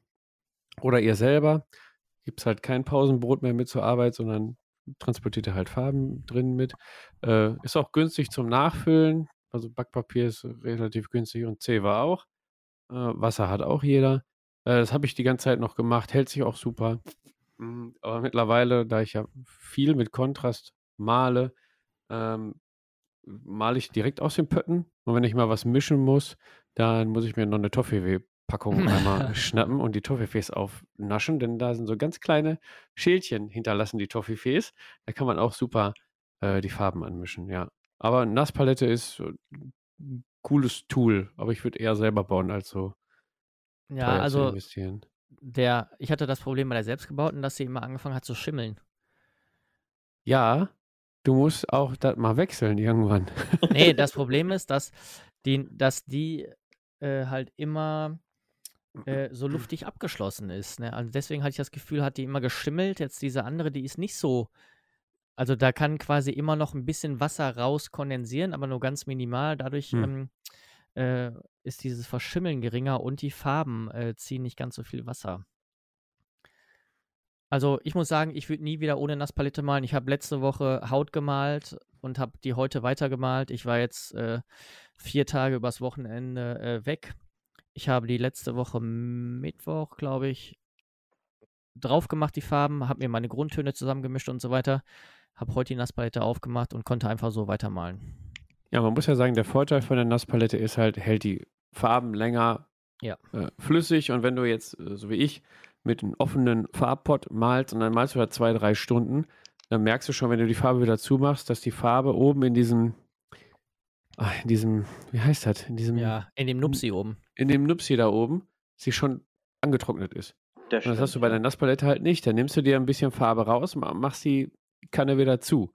Und dann hast du die Farbe in der Nasspalette und die bleibt da halt feucht. Klar, du verbrauchst dann weniger Farbe, sag ich jetzt mal. Ja. Ist Sali, benutzt du eine Trocken- oder eine mhm. Nasspalette? Ähm, ich benutze tatsächlich keine. Also ich habe es bis dato noch nie benutzt. Ähm, ich habe mich ehrlich gesagt auch mit dem Thema tatsächlich noch gar nicht auseinandergesetzt. Ähm, aber wäre vielleicht mal eine Option, das mal auszuprobieren, wenn du so hoch preist. Dann wird mit Sicherheit was dran sein. Schaue ich mir das definitiv im Nachgang mal an. Aber bis dato ja, kam ich eigentlich auch. Man kann es ja immer mal ausprobieren mit so einer selbstgebauten. Ja. Genau, so mit Zebra ja, und. Man kann es ja immer mal ausprobieren mit so einer selbstgebauten, die günstig ist. Und dann kann man sich, kann man gegebenenfalls upgraden, wenn man möchte. Ja, aber wenn genau. Sali eh schon die Pinsel in den Warenkorb gepackt hat, kann er gucken, ob der Shop auch noch eine Nasspalette hat. Na, dann, dann würde ich, eher, dann würd ich eher jetzt den Kickstarter mitmachen, glaube ich. Ich, ich gucke ähm, die ganze ähm. Zeit rüber zu diesem, äh, zu diesem, äh, ja, zu dieser Transportbox. Ja, Pancase. die ist echt geil. Ja, die, also, ah, die, ist, die ist gut. Ja, ja man bekommt gerade eine Canvas-Tasche umsonst. Nee, gar nicht. Die Gravur umsonst, wenn man die Canvas-Tasche mit dazu nimmt. Also, ah, sind allerdings schon wieder 200 Euro. Naja, weiter im Text. ja, dann, ähm, wenn ihr eure Miniaturen bemalt, benutzt ihr da Miniaturenhalter oder haltet ihr die in der Hand? Ich halte die voll in der Hand. Ich habe einen Miniaturenhalter. Ähm, ich habe es auch ein paar Mal damit versucht. Ähm, ich werde damit nicht so ganz warm. Also es, es, hat für mich bis dato noch keinen Mehrwert gebracht. Ja, es ist mit mehr mhm. Arbeit verbunden, die Mini äh, in die Hand nehmen, das Ding aufklemmen, da reinklemmen. Also das ist eher ein Umstand, als jetzt ähm, ja, das, das, das Ganze äh, in, in die Hand zu nehmen. Ist, ja, definitiv. Also ich habe es viel schneller in der Hand, nimmst in der Hand, machst fertig und gut ist. Fabian?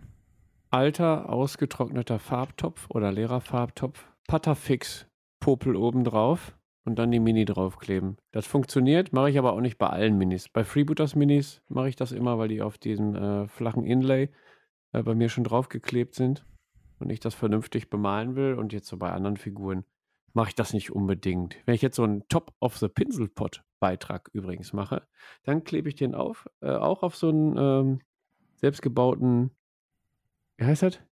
Händel. Miniaturenhalter. Miniaturenhalter. genau. Ein, einfach auch, äh, damit ich an, an, an, die ganzen Stellen komme, ohne eventuell mit meinen dicken Patschefingern dann die Farben zu verwischen. Und, mhm. weil, ja. und bei dir, Sebo? Ich kann zum Beispiel nicht oder ich kann ganz schlecht nur malen, wenn ich die Miniatur in der Hand halte. Äh, deswegen muss sie bei mir mal irgendwo drauf. Ich habe mir jetzt mal von GW so einen Miniaturenhalter geholt. Der ist richtig, den kleinen davon. Der ist richtig geil. Das Problem ist, ich bemale selten eine Miniatur auf einmal. Meistens sind es dann immer so ja. fünf oder auch mal zehn Miniaturen auf einmal. Und ich kaufe mir, das, was Sali sagte, ist richtig. Miniatur hochnehmen, reinklemmen, andere wieder rausnehmen. Das ist total umständlich, das ist blöd. Und ich kaufe mir jetzt nicht zehn von den Dingern, die acht Euro kosten. Ja. Ähm, und da habe ich letztens einen großen Fehler gemacht, als ich aufgeräumt habe hier, mit, als ich meine schönen Paint-Racks bekommen habe und so weiter. Da habe ich alle alten Farbtöpfe und da waren die alten GW-Farbtöpfe äh, oh. dabei. Also nicht die ganz, ganz alten, aber die eine Generation ich danach. Und die es. sind die perfekten, die sind perfekt dafür. Genau wie du gesagt hast, Patafix obendrauf. Ich habe noch ja. einen und es ist der, die perfekte Halterung für Miniaturen. Ich habe alle weggeschmissen, ja. nicht Depp. Oh. Ähm, also Sebo, ich habe hab Gott sei Dank noch 40 Stück davon. Also ich kann dir ein paar gerne abgeben. Ah, sehr gut. Oder auch an alle anderen, ne? wenn ihr mich mal seht und ihr habt noch alte GW-Pötte, die leer sind oder ähm, äh, angetrocknet. Das müssen allerdings diese äh, sein, die oben diesen Deckel haben, der nach innen gewölbt ist. Nicht wie die neuen, der nach außen gewölbt ist, sondern die haben so einen genau. schwarzen Deckel oben, der ist nach innen gewölbt. Genau die habe ich. Die sind perfekt. Und ich habe mir jetzt einfach Notbehelf gemacht. Ich habe so äh, Schnapsgläschen, diese, ich habe immer diese oh. Einweg-Schnapsgläschen hier, um meine ähm, Airbrush-Farben zu verdünnen. Und die habe ich einfach genommen, habe auf der anderen Seite entweder auch Patafix oder doppelseitiges äh, äh. Klebeband drauf gemacht. Moment, das ist aber, ist aber völliger Quatsch. Weil, wenn, weil wenn du, wenn du die Figur malst, kippst du ja den Schnaps aus. Ja, den musst halt immer trinken dann. Ah, vorher, okay. Ja, vorher, ne? Du klickst die Miniatur drauf, dann guck die erstmal nach unten und dann trinkst du aus und dann kannst du weitermalen. Ah, okay. Ja, jetzt ergibt Sinn. Funktioniert auch. Ich werde mir jetzt allerdings demnächst wahrscheinlich einfach mal so ein paar Korken holen. Ja. Gut. Jetzt, Sali, jetzt sind wir bei dem wichtigen Thema jetzt Farben. Aber. Und dann, was für Farben benutzen wir, welche Vor- und Nachteile gibt es?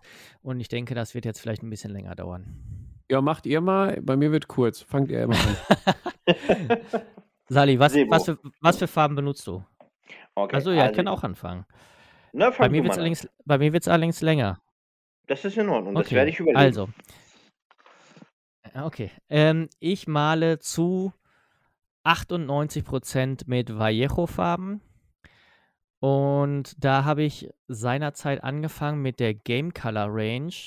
Und zwar einfach nur, weil es hier so einen Laden in der Innenstadt gibt.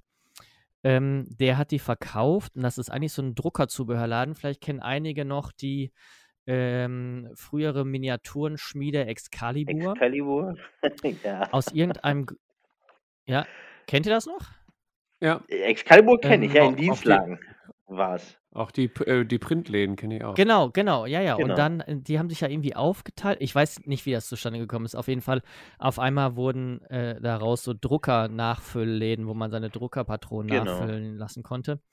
Und der bei uns hatte aber immer noch so Farben und Pinsel und auch so Miniaturen, Teil, also sowohl von Excalibur, allerdings auch und auch andere Systeme.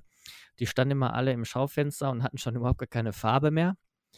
Und da habe ich mir die Game Color Farben geholt und das war ein großer Fehler, weil ich glaube, die standen schon 15 Jahre in dem Laden. Und im Prinzip, die konnte man, vielleicht jetzt mit meinem neuen, mit meinem neuen Paint Shaker würde ich die wieder hinbekommen. Aber da hatte sich schon alles voneinander getrennt und da habe ich wirklich Ewigkeiten schütteln müssen, bis da eine einigermaßen vernünftige Konsistenz rauskam. Mir gefielen allerdings diese Dropper Bottles so gut. Mhm. Und deswegen bin ich bei Vallejo geblieben. Ähm, benutze da jetzt allerdings hauptsächlich die Model Color und ich muss sagen, das sind für mich eigentlich die schönsten ähm, Farben. Erstens wegen den Flaschen, zweitens wegen der Range und ähm, man bekommt da einfach alles von. Also ich finde die äh, hervorragend. Dann habe ich von Citadel normale Farben habe ich überhaupt gar keine sondern ich habe nur Washes, ähm, dann habe ich so ein paar Glazes und so ein paar technische Farben, also zum Beispiel dieses Blood for the Blood God finde ich ganz geil und dieses Agrelin Earth, diese Krakel Krakelpaste. Paste da, die finde ich auch ganz gut. Das ist allerdings das Einzige, was ich von GW benutze. Ach ja, und, und Lamian Medium. Das, oder Lamian Medium, keine Ahnung, wie das genau heißt. Ähm, das benutze ich auch noch. Ich habe das, ich bin noch nicht am Ende. Ich habe nämlich auch noch Warpaints von Army Painter. Ist doch Army Painter Warpaints, ne? Ich glaube schon, ja. Ja. Und zwar habe ich da mal irgendwann bei so einem Preis, bei so einem Preisausschreiben habe ich mal ähm, so ein Zombie-Side-Set gewonnen. Da sind jetzt sechs Farben drin oder so. Die sind tatsächlich alle noch fast unangefangen, weil ich finde die Konsistenz da so verrückt. Das ist so fest, das kommt da raus wie Ölfarbe äh, von der Konsistenz her. Ich wollte allerdings damit immer mal nochmal eine Challenge machen und ein Video und einfach im ähm, wirklichen Speedpainting-Verfahren meine Zombie-Side-Miniaturen anmalen. Und dann habe ich eine ganz neue Anschaffung, damit habe ich vorher noch nie gemalt, und zwar von Scale 75 ähm, habe ich mir ein Paint-Set geholt. Da wird jetzt demnächst ein Video zu kommen. Und zwar äh, das äh, Flash-Paint-Set, also Hautmalen-Set, weil ich hatte immer ein Riesenproblem, egal was ich genommen habe für Farben, meine Haut sah immer kacke aus. Und jetzt habe ich das gesehen und fand das irgendwie cool und habe mir das bestellt. Und das Verrückte an diesen Farben ist, die trocknen ultra matt. Das habe ich noch nie gesehen bei einer anderen Farbe. So matt trocknen die. Ähm, das sieht wirklich aus als, keine Ahnung was, wie ein Pastellgemälde oder irgendwie sowas. Ähm, seid da mal gespannt, da mache ich dem nächsten Video zu, ob es sich jetzt über oder ob das überhaupt was bringt, sich so ein Paint-Set zu holen, was einem sagt, damit kannst du gut Haut malen, ob das wirklich gut funktioniert. Jetzt seid ihr dran. Dann übernehme ich mal. Ähm, ich äh, habe tatsächlich ähnliche Erfahrungen wie du mit äh, den Army Painter Warpaint. Ähm, tatsächlich nichts für mich gewesen, ganz komische Konsistenz, äh, weniger deckend, also tatsächlich sehr, sehr ähm, unpassend, zumindest für meine Maltechniken. Drücken wir es so aus. Ähm, äh, positiv überrascht bin ich immer von Vallejo gewesen. Äh, das gefällt mir tatsächlich immer ganz, ganz gut. Auch das Mattvarnish von denen, klasse Zeug. Ähm, ansonsten habe ich, ich glaube, 95 oder 90 Prozent meiner Farben tatsächlich von Games Workshop.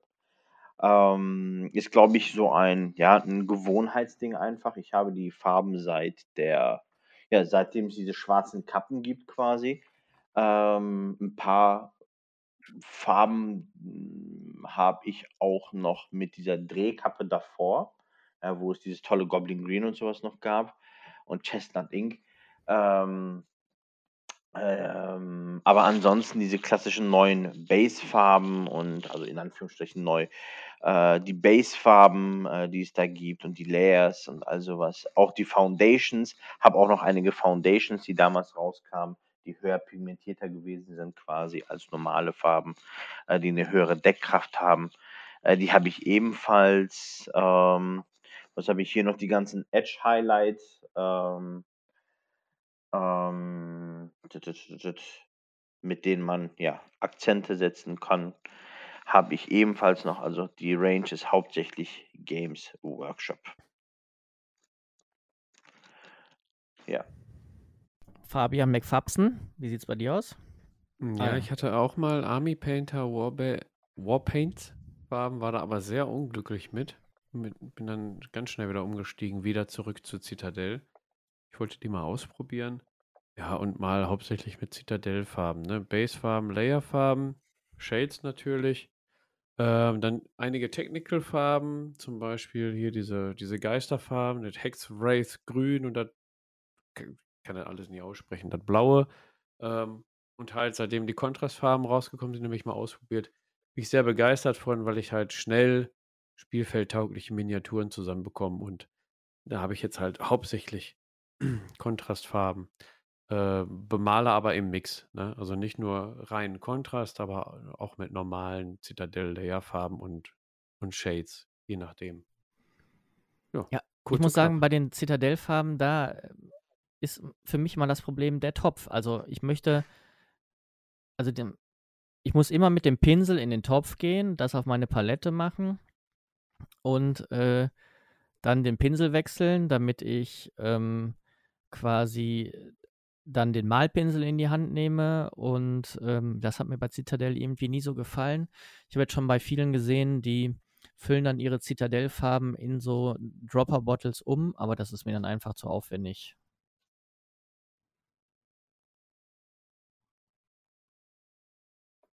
Sali, bist du da? Ja, ähm, also das Umfüllen, daran habe ich tatsächlich auch schon gedacht. Aber wie du schon sagst, ähm, es ist mir, es ist mir viel zu umständlich. Da habe ich dann lieber so, dass ich das Ding aufklappe auf, auf ja, ein, ein kleines Tablett mit Wasser, ähm, verdünne und, und dann losmale. Ja, Drip definitiv, glaube ich, ist einfacher, aber da ist mir das Ganze viel zu, äh, ja, viel zu viel Arbeit habe ich keine Lust drauf. Bei, weiß ich nicht, meinen gefühlten 120 Farben habe ich da keine Lust drauf. Ja. also ich muss ganz ehrlich sagen, das verstehe ich bei ähm, Citadel nicht, dass sie das nicht auch umstellen. Ich weiß nicht, ob die jetzt einfach nicht so sein wollen wie der große Konkurrent Vallejo. Ähm, ich finde, es macht das einfach deutlich einfacher, es sei denn, es sind wirklich Farben wie zum Beispiel Shades. Deswegen nutze ich zum Beispiel keine Shades von Vallejo, weil da finde ich es mhm. zum Beispiel gut, dass man die direkt aus dem Topf nehmen kann. Aber ähm, da könnten die auch einfach umstellen auf Dropper Bottles und ich glaube, da würden viele ähm, sehr erfreut drüber sein, die gerne mit Citadel malen, weil ich glaube, die Farben sind ja wirklich sehr gut. Äh, mir gefällt da einfach die, die Flasche nicht. Ja, da muss ich auch sagen, die, der Topf ist unglücklich. Also bei den Technical-Farben und äh, Washes und so, kein Problem. Aber wenn du jetzt den, den Topf, den Deckel aufmachst und die suppt die Farbe da so runter in Mhm. den, in den Deckel, in den Deckelkranz rein Mhm. und trocknet dann aus, dann kriegst du die, die äh, Tube auch nicht mehr, die Tube sag ich schon, äh, das kleine Fläschchen nicht mehr richtig zu, Ja. so dass es nicht richtig abschließt und die Farbe dann austrocknet. Und jedes Mal muss ich dann mit einem spitzen Gegenstand oder mit so einem Modellier, äh, nicht Messer, Modellierschaber irgendwie, muss ich dann in diesen, in diesen Plastikdeckel, der ja auch noch nachgibt, muss ich dann rein und dieses hart gewor die hart gewordene Farbe rauskratzen. Und hast du manchmal so, so, so kleine ja, Pimmel. Ja, so, so, naja, so kleine so. Farbpimmel da rumliegen. Und da merkst du erstmal, wie viel Farbe dann da eintrocknet.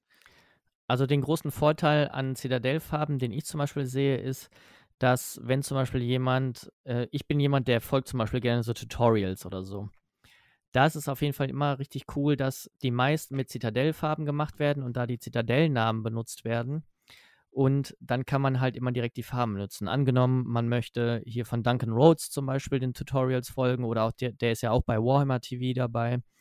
Ähm, dann ist das natürlich super. Ansonsten, ich gehe dann immer auf diese komischen Vergleichscharts, die gibt es bei Daka Daka und muss dann immer gucken, aha, ähm, keine Ahnung was, äh, McCrack Blue heißt so und so, jetzt bei Vallejo zum Beispiel. Das ist jetzt Ja. ein, ein kleiner Step, ähm, aber ich denke, dass für Leute, die Tutorials folgen, ist es auf jeden Fall schön, dass sie da immer direkt die richtigen Farbnamen haben.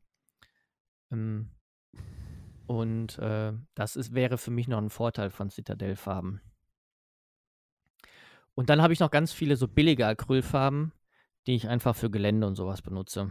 Die hole Da ich kann man auch die aus dem, aus dem Baumarkt nehmen oder wenn hier der ähm, Discounter wieder äh, Acrylwochen Genau. im Angebot hat, dann kann man sich da mal eine Tube holen für einen Euro. Genau, sowas Ja. benutze ich da auch.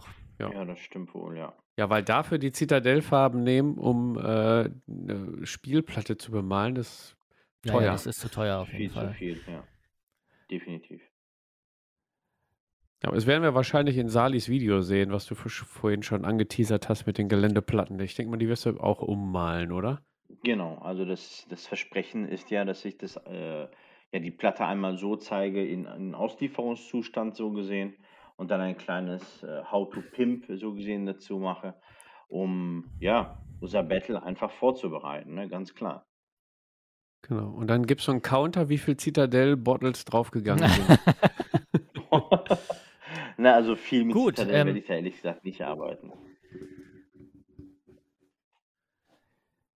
Gut, nachdem wir jetzt dann besprochen haben, was für Farben wir benutzen und äh, was für Zubehör und bliblablub, ähm, ja, wie malen wir überhaupt? Also, ich habe vorhin schon mal erwähnt, ich male meistens nicht eine Miniatur auf einmal, sondern immer mehrere. Das heißt dann immer so einheitenweise. Ich habe letztens zehn Sturmintercessoren auf einmal bemalt und zehn sind einfach zu viel, habe ich gemerkt. Also fünf wäre wahrscheinlich schon besser. Ansonsten, wenn ich so Warhammer Underworlds Warbands habe oder zumindest so Sachen, wo, wo ich ähnliche Farben benutze, da male ich eigentlich immer mehrere Miniaturen auf einmal, sodass ich, wenn ich jetzt, keine Ahnung was, ich habe irgendwo grün, dann kann ich erstmal überall grün malen, dann habe ich irgendwo Gold, dann male ich überall Gold. So, dass ich quasi ähm, immer so ein paar Miniaturen da stehen habe und die äh, nebenbei bemale. Es sei denn, ich habe jetzt mal eine Mini, wo ich mir besonders viel Mühe geben werde oder möchte. Oder äh, ich mache dazu ein Video, was in nächster Zeit für mehrere verschiedene Sachen geplant ist. Einmal um äh, zum Beispiel dieses Hautmalen, was ich schon erwähnt hatte. Dann bemale ich auch nur eine Mini und nicht mehrere auf einmal. Wie macht ihr das? Ja, äh, springe ich mal direkt ein. Ich mache es so, genauso wie du, mehrere Minis. Ähm, ganz einfach auch so, wie du es beschrieben hast. Dann fange ich mit Grün an. Bei jeder Mini mache ich dann das Grün, dann mit Braun, bei jeder Mini das Braun. Wenn du mit der letzten wieder durch bist, ist bei der ersten Mini die Farbe dann meistens schon getrocknet oder so weit angetrocknet, dass man weitermachen kann. Ähm, hängt bei mir jetzt vom System ab. Also bei Freebooters mache ich so maximal fünf gleichzeitig. Und dann gibt es sowas wie Star Wars Legion, wo du dann auch mal so sieben, acht Modelle pro Einheit hast. Dann mache ich halt die ganze Einheit. Oder wenn es ein Großmodell ist wie den ATST, den ich jetzt hier stehen habe, dann mache ich nur den ATST. Oder hier die Mother of Nightmares für das Video, was dann noch kommt. Da sieht man dann auch meine exquisite Bemaltechnik. Lach nicht. Doch. Es, es ist hinterher Farbe drauf, sagen wir mal so. Genau. Ja. Ja, und dann mache mach ich halt nur eine Figur, ne? Oder für den Top of the Pinselpot, unseren Discord-internen Malwettbewerb, ähm, wo es nichts zu gewinnen gibt außer Ruhm und Ehre. Bis zum 31.05. Äh, könnt ihr noch mitmachen. Genau. Ähm, da gibt man sich dann auch ein bisschen mehr Mühe bei, Mühe bei einem Einzelmodell, auch wenn es ein Einheitenführer ist oder so. Ja.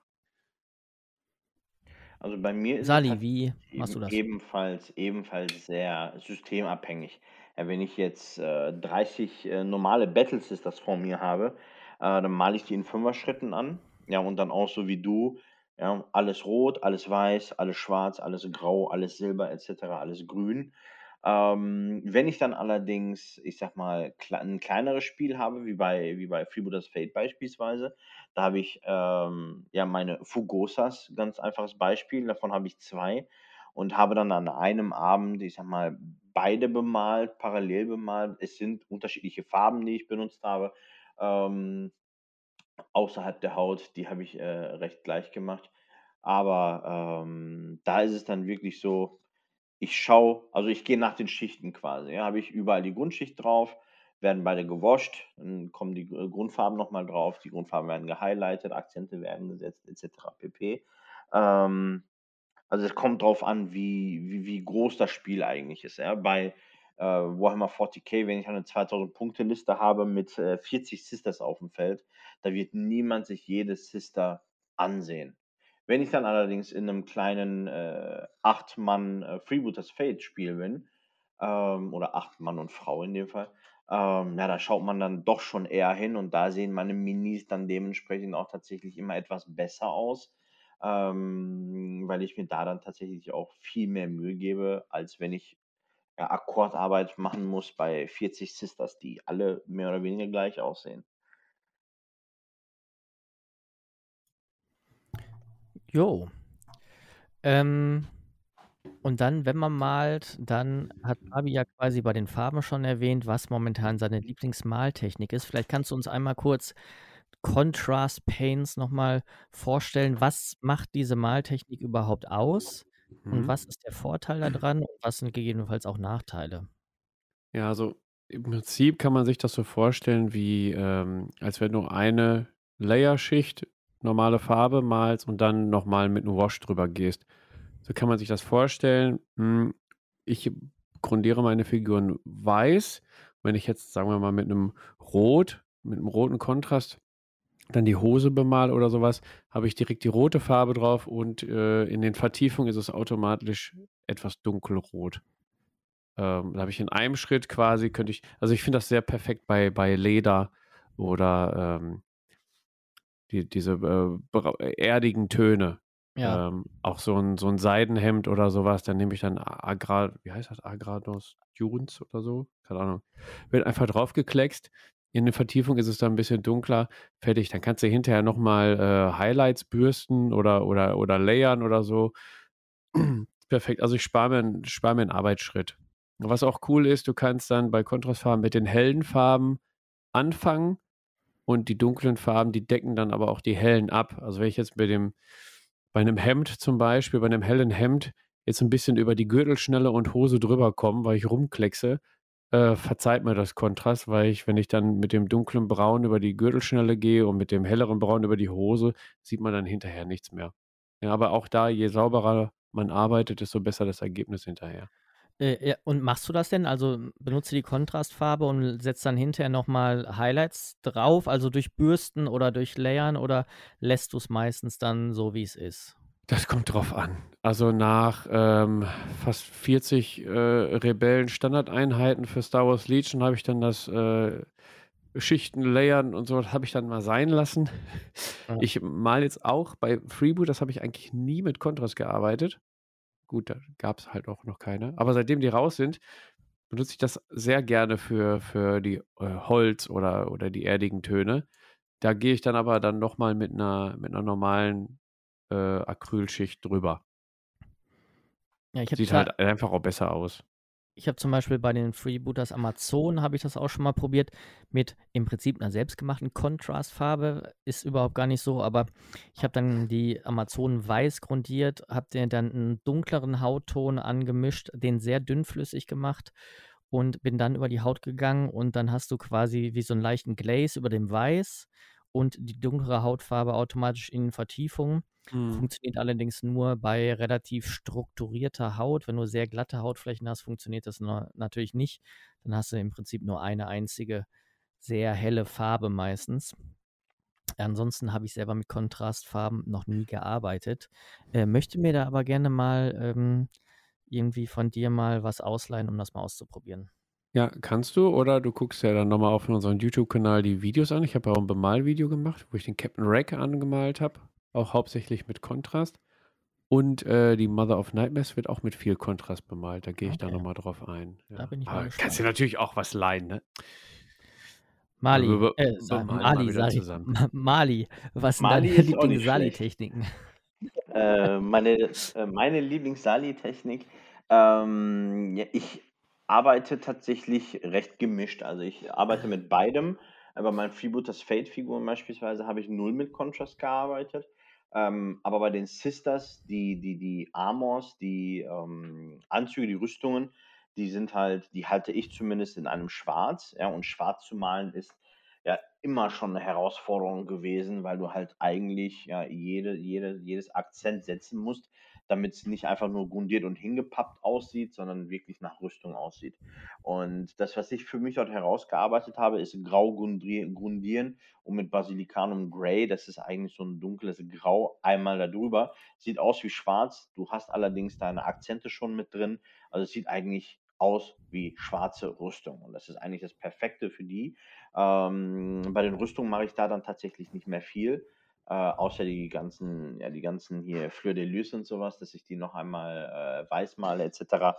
Aber ähm, alles andere, seien es die, die Augen oder die, die Rüstungen, die Waffen etc., die mache ich mit ganz normalen Farben. Also ohne Kontrast. Ähm, ist, da eine, ist da definitiv eine ganz, ganz gute Mischung und funktioniert auch soweit ganz gut. Die sehen mit wenig Arbeit wirklich gut aus oder verhältnismäßig ganz gut aus. Und dann setzt du nur eine, machst du nur die Base Color oder ähm, layerst du noch äh, Highlights oben drauf? Genau, die, die layer ich dann schon, genau. Also ähm, ja, bei, bei, bei den Rüstungen dann wie gesagt nicht mehr, aber bei den normalen Kunden beispielsweise, äh, die, da gehe ich erst rüber mit, äh, mit, mit einem Kontrastrot.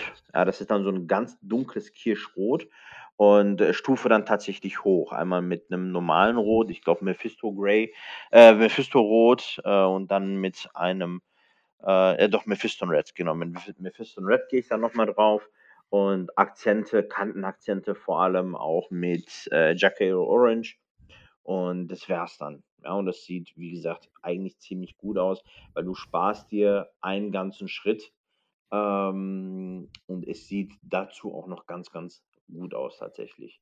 Von daher kann ich echt nur empfehlen. Das Interessante an Contrast ist auch, je dicker du die Farbe aufträgst, desto dunkler wird es. Ja, je dünner du es aufträgst, desto heller bleibt es. Von daher, da hat man dann auch noch so einen kleinen Spielraum. Auch mit äh, Contrast Medium ist ja das gleiche wie äh, Lamien Medium, nur für Contrast Paints, dass du die da auch ausdünnen kannst. Ähm, hat man da schon mhm. einige recht gute Möglichkeiten. Also ich kann den Fabian verstehen, dass er sagt, ich mal nur noch mit Contrast, klar. Ähm, für mich äh, wäre dieses, oder ich mag generell dieses Battle Ready schön und gut. Ähm, ich würde aber, glaube ich, mein, mein Quick Paint als eine Stufe über dem, äh, über dem Battle Ready ansetzen, weil ich halt Akzente etc. schon setze oder noch manuell setze. Ähm, aber das ist halt das, was mir am meisten Spaß macht, ne? halt das Malen. Von daher äh, ist das, glaube ich, eine ganz gute Sache, dass ich beides für mich ähm, vermische. Okay, ja, also wie gesagt, ich habe diese Contrast Paints noch nie ausprobiert. Ähm, würde die mal ausprobieren. Ich glaube allerdings nicht, dass sie es in mein äh, Malrepertoire schaffen werden. Ähm, hm, und meine Haupttechnik ist wirklich einfach, Meine Haupttechnik ist wirklich einfach das Layern. Also ich nehme einen, äh, einen mittleren äh, Ton, den ich irgendwo auftragen möchte. Also zum Beispiel eine rote Robe, nehme ich ein mittleres Rot. Ähm, dann male ich in die Schatten, male ich äh, mit einem dunkleren Rot die Schatten rein und dann ähm, mit helleren Rottönen kommt dann einfach Layer für Layer, also Schicht für Schicht, ähm, kommt es dann da drauf und wird dann immer heller zu den Highlights hin. Das ist das, was ich hauptsächlich mache und benutze. Ab und an benutze ich mal Washes, gerade wenn ich Metallfarben benutze, dass ich dann die einmal wasche. Ich finde allerdings Waschen immer so ein bisschen umständlich, weil ich mache es dann immer so, ich nehme den Wash, ich wasche und dann male ich überall mit der Basefarbe nochmal drüber, wo der Wash nicht sein soll. Das heißt, im Prinzip bemale ich das Ganze zweimal mit der Basefarbe. Und ähm, das bringt mir bei Metall schon was, weil da finde ich, die sehen nicht gut drauf aus, die Washes. Bei anderen Sachen ist mir das meistens so umständlich, dann mache ich es lieber so, dass ich die Schatten per Hand da reinmale. Und ich habe schon verschiedene andere Sachen ausprobiert. Ich habe mal die Loaded Brush ausprobiert. Wer dazu mal Sachen sehen möchte, sollte sich auf jeden Fall bei YouTube mal Videos von Painting Buddha angucken. Das ist natürlich irgendwie top-notch. Äh, ähm, Golden Demon, Gewinner, mehrfacher und so weiter und so fort. Aber der erklärt die Loaded Brush immer ganz gut.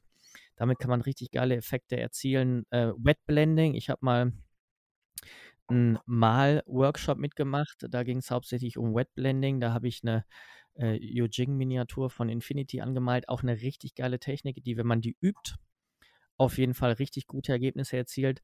Und bei den ganzen Maltechniken ist es wirklich so, man muss sie einfach nur üben und äh, im Grunde genommen das meiste ist gar nicht so schwer. Man muss sich nur mal dran wagen.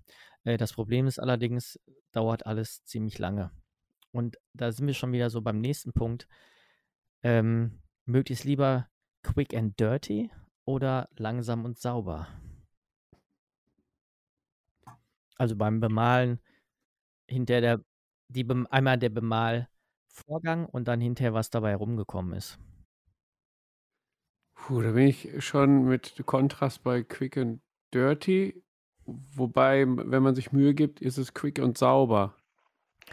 Es Sag geht mal, schnell, man kann es aber sauber machen. Ja. Wenn du so einen Standard, sag mal, sag mal, so eine Standardeinheit für Star Wars Legion zum Beispiel bemalst damit mit ja. Kontrastfarben, wie lange brauchst du für eine Miniatur?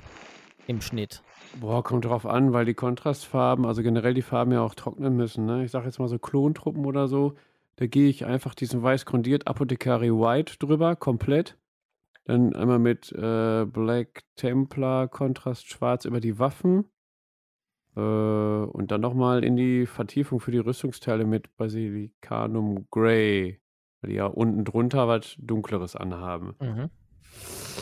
Kommt drauf an, so auf eine Miniatur gerechnet, ohne Trocknungszeit, geht das schon in ja, 20 Minuten. Kein Problem. Das Aber geht schnell. dann ist sie fertig. Ja. Weil dann kommt ja auf, auf die Base kommt ja bei mir Krickel-Krackelzeug, das trocknet ja auch aus. Dann kommt ja über das Krickel-Krackelzeug, weil mir das zu trocken ist, noch ein äh, Agrax Earthshade. Mhm. Dann wird das getrocknet. Ja, Tuff drauf, fertig. Ab in, ab in den Schrank. Okay. Sali, du hast ja vorhin schon mal gesagt, weil dir, äh, du möchtest mal eine Stufe mehr als Battle Ready quasi machen. Ja, also ich, ähm, ja, bei mir nimmt, nimmt, nimmt eine Figur vielleicht 40 bis 50 Minuten in Anspruch. Also auch nicht sonderlich viel. Ähm, aber dennoch äh, sieht oder sehen die Ergebnisse eigentlich ganz, ganz gut aus. Äh, gerade wenn ich jetzt, ich wiederhole mich heute, glaube ich, auch schon ein bisschen bei meinen Sisters. Ja, da ist halt diese schwarze Rüstung, die kannst du halt nur schwarz rüsten. Ähm, und dann halt diese Roben und die und die ganzen Blümchen und, äh, und, das, und die Waffen etc. Ähm, also nimmt da schon, ich sag mal, 40 bis 50 Minuten in Anspruch pro Mini. Es sei denn, es geht um Helden. Ja, bei Helden lasse ich mir natürlich viel mehr Zeit. Ähm, da definitiv. Also ich bin, glaube ich, hm. auch eher, wie der, wie der Fabian gerade sagte, quick but clean. Ich glaube, das ist eine ganz gute Okay. Alternative, so, so ein Zwischending. Ja. Ja, also ich möchte immer dir, langsam und sauber malen und ich mal, ja, ja, also ich möchte auch immer langsam und sauber malen. Ich male auch sehr langsam, habe immer das Gefühl, dass es hinterher nicht so sauber, wie ich mir das vorgestellt habe. Hm. Ähm, aber ich bin in ganz anderen Zeitsphären als ihr oder so. Also ich brauche für meinen Standard Space Marine pro Miniatur, also bestimmt dreieinhalb bis vier Stunden. Du machst doch immer ein halbes Jahr Pause. Nee, aber ich mag, also ich habe das Gefühl, ich bin einfach unglaublich langsam. Allein schon, ich habe letztens, äh, habe ich mich mit Kollegen abends irgendwie so im Discord getroffen, wir haben ein bisschen gequatscht. Ich habe dabei nur Edge-Highlights gemacht. Ich habe Edge-Highlights für sieben Space Marines habe ich viereinhalb Stunden gebraucht. Also, äh, ich glaube, ich, ja.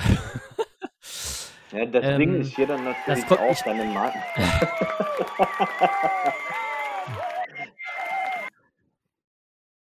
ja, es ist dann auch so ein bisschen deiner, deiner Technik verschuldet. Du sagtest ja gerade, dass du die Schattierungen auch nochmal gesondert mit einer dunkleren Farbe angehst. Äh, wie ich das Ganze mache, ich arbeite halt sau viel mit Shades. Äh, das heißt, bei mir kommt die Grundfarbe drauf, Shade drüber, dann ist es schon äh, zwei Stufen dunkler. Ja, und dann äh, ziehe ich die höheren Stellen, also da, wo kein Schatten ist, quasi nochmal mit der Grundfarbe hoch. Und dann kommt es Layer per Layer eher höher. Aber wenn du mit dunkleren Farben jetzt auch noch in die Vertiefungen reingehst, dann zusätzlich quasi, mhm. ähm, da, dann kann ich verstehen, dass man pro Mini dann definitiv äh, länger dran bleibt. Definitiv, ja. Ja, ich muss mir zum Beispiel bei sowas wie ähm, meinen Space Marines muss ich mir was überlegen, weil ich kann nicht also ich kann euch mal sagen, ich habe jetzt bisher in diesem Monat äh, 2, 4, 6, 16, 20 Miniaturen angemalt. Mhm. Und in, in der Zeit habe ich fast drei Bücher der Horus-Heresie durchgehört. Und die gehen jeweils 15 Stunden, glaube ich.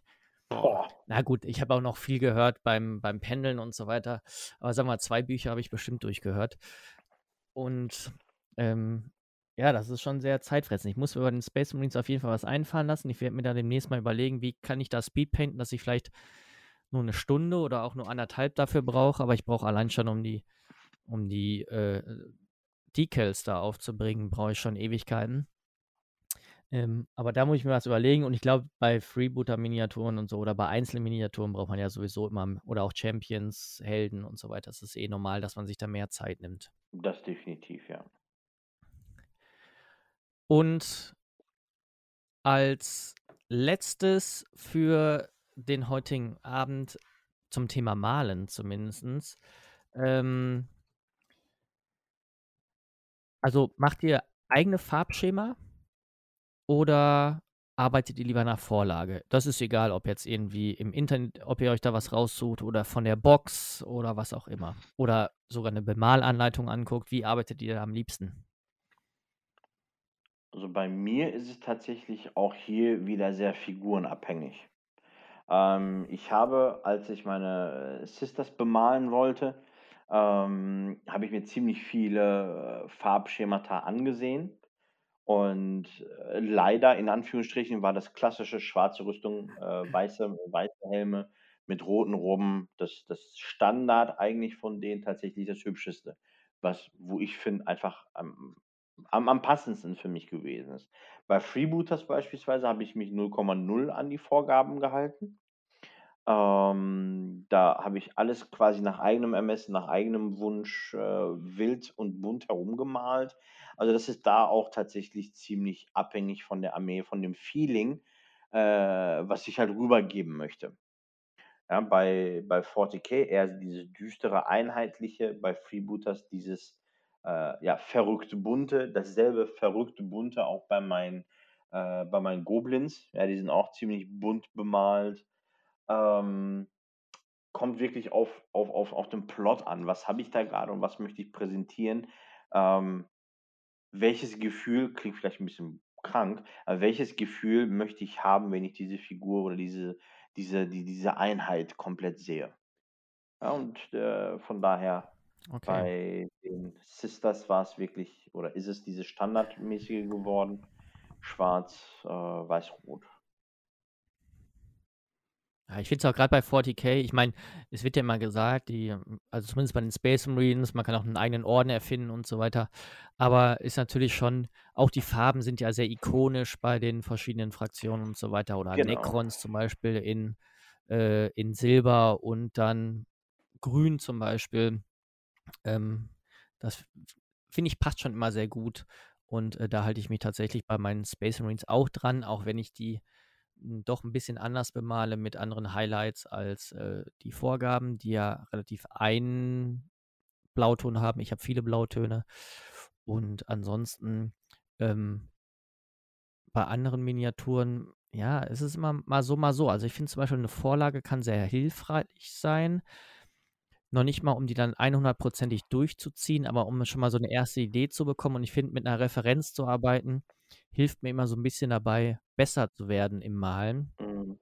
Und irgendwann, wenn ich dann im Malen gut sein sollte, falls dieser Tag irgendwann mal kommt, ähm, dann äh, kann man, hat man schon mehr mal gemacht ähm, und kann sich dann vielleicht auch mehr selber ausdenken, so weiß schon, was passt gut zusammen und so weiter. Mhm. Ähm, aber ansonsten, auch bei Freebooters habe ich auch viel tatsächlich so gemalt, auch jetzt bei den Underworlds-Figuren habe ich mich so leicht an die Vorlage gehalten, gerade so hier bei den Slayer-Zwergen, da weiß ja jeder, die sind halt größtenteils halt nackig und haben orangene Haare.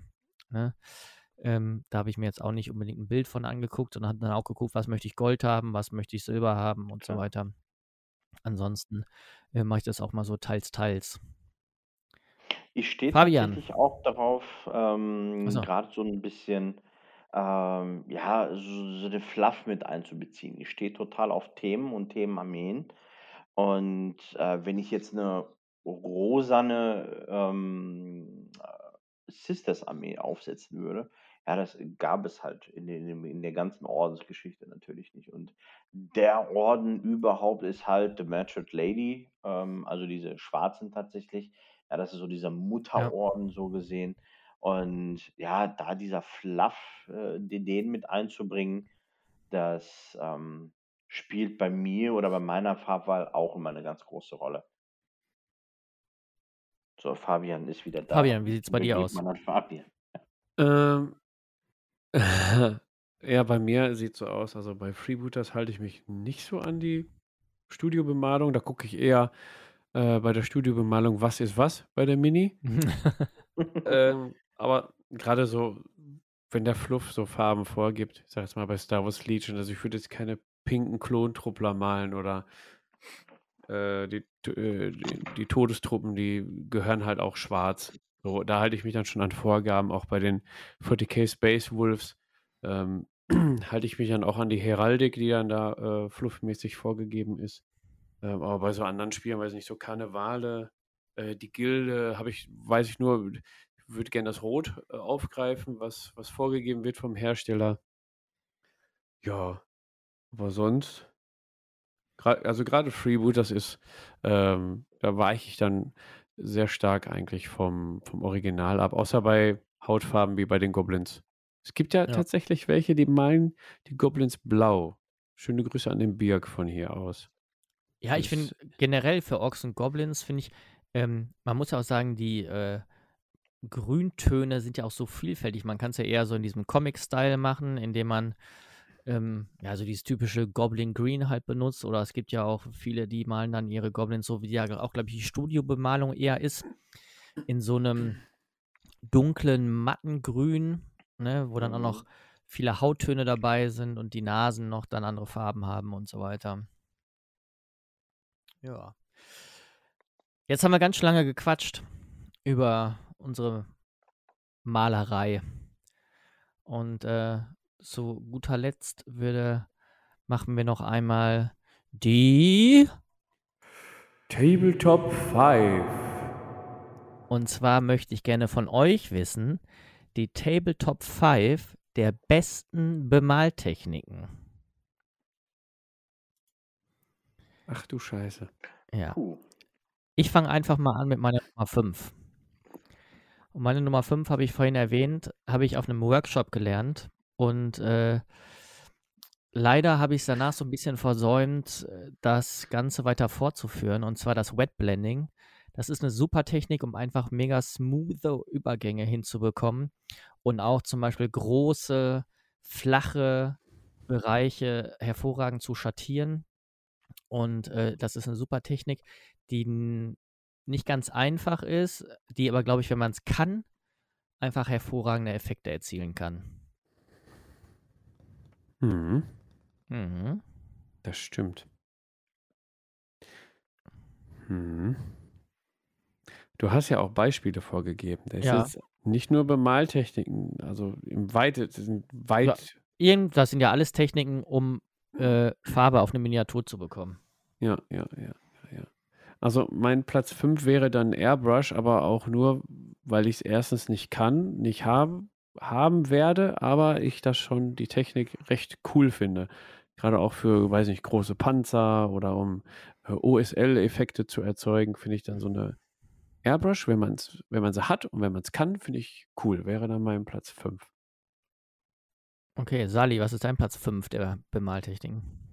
Ich äh, schließe mich da dem Fabian an. Also ich bin absolut kein, äh, kein Airbrusher. Ähm, bin da ein bisschen raus tatsächlich, auch aus den äh, von Fabian genannten Gründen vorhin schon. Äh, Finde es allerdings richtig, richtig cool. Also Hut ab an Leute, die es können. Ich habe mit dem Julian vor kurzem darüber gesprochen. Der sagte, hey, so die Sachen, zum Beispiel dieses so Lichter von Flammen oder von, von äh, Lampen dort aufzusprayen, äh, ist eigentlich so das Einfachste vom Einfachsten. Sieht aber für mich, keine Ahnung, unmöglich aus eigentlich. Ähm, also Hut ab davor, wer es kann. Äh, ich bin da definitiv raus, habe mich auch noch nie äh, eng damit auseinandergesetzt, weil es für mich irgendwie von vornherein das Ding ist. Ich bin einfach zu flexibel und zu mobil, als dass ich eine Airbrush hin und her transportieren könnte. Okay. Dann die Nummer 4. Ich habe, meine Nummer 4 ist äh, die Loaded Brush. Ich habe damit schon mal ein bisschen rumprobiert, habe damit mal ein Schwert zum Beispiel gemalt für, bei einem Goblin, habe mir da viele Painting-Buddha-Videos angeguckt, möchte da gerne auch mal die Non-Metallic Metal-Sachen mit ausprobieren. Wer das nicht kennt, im Prinzip verdünnt man seine ähm, Base-Layer-Farbe sehr dünn, ähm, streicht die in den Pinsel ein, dass sie bis in, da wo der Pinsel quasi am dicksten ist, dass da die Farbe drin ist und dann tippt man die Highlight-Farbe unten nur auf, der, auf die Spitze des äh, Pinsels und die muss relativ dick sein.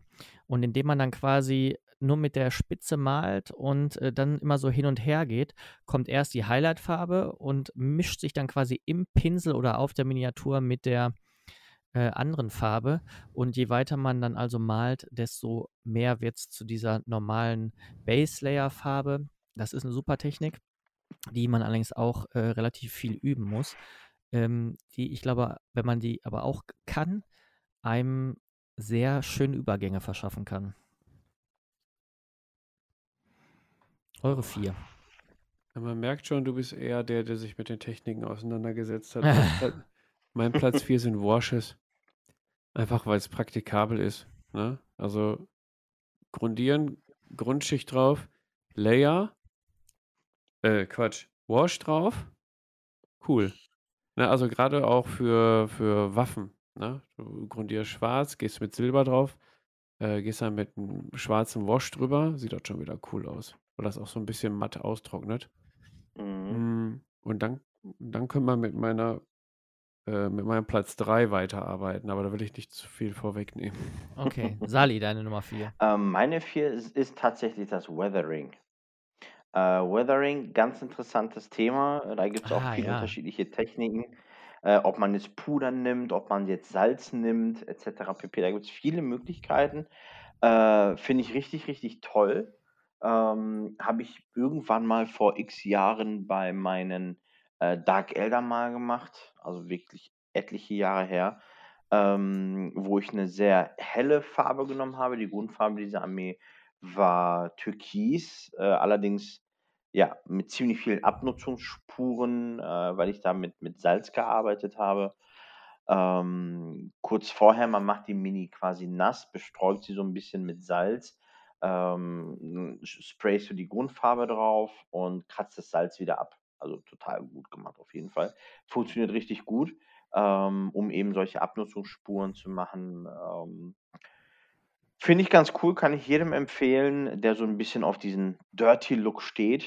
Ähm, auf jeden Fall ganz, ganz nice. Ja, muss ich ganz ehrlich sagen, habe ich gar nicht dran gedacht, aber Weathering ist auf jeden Fall richtig geil.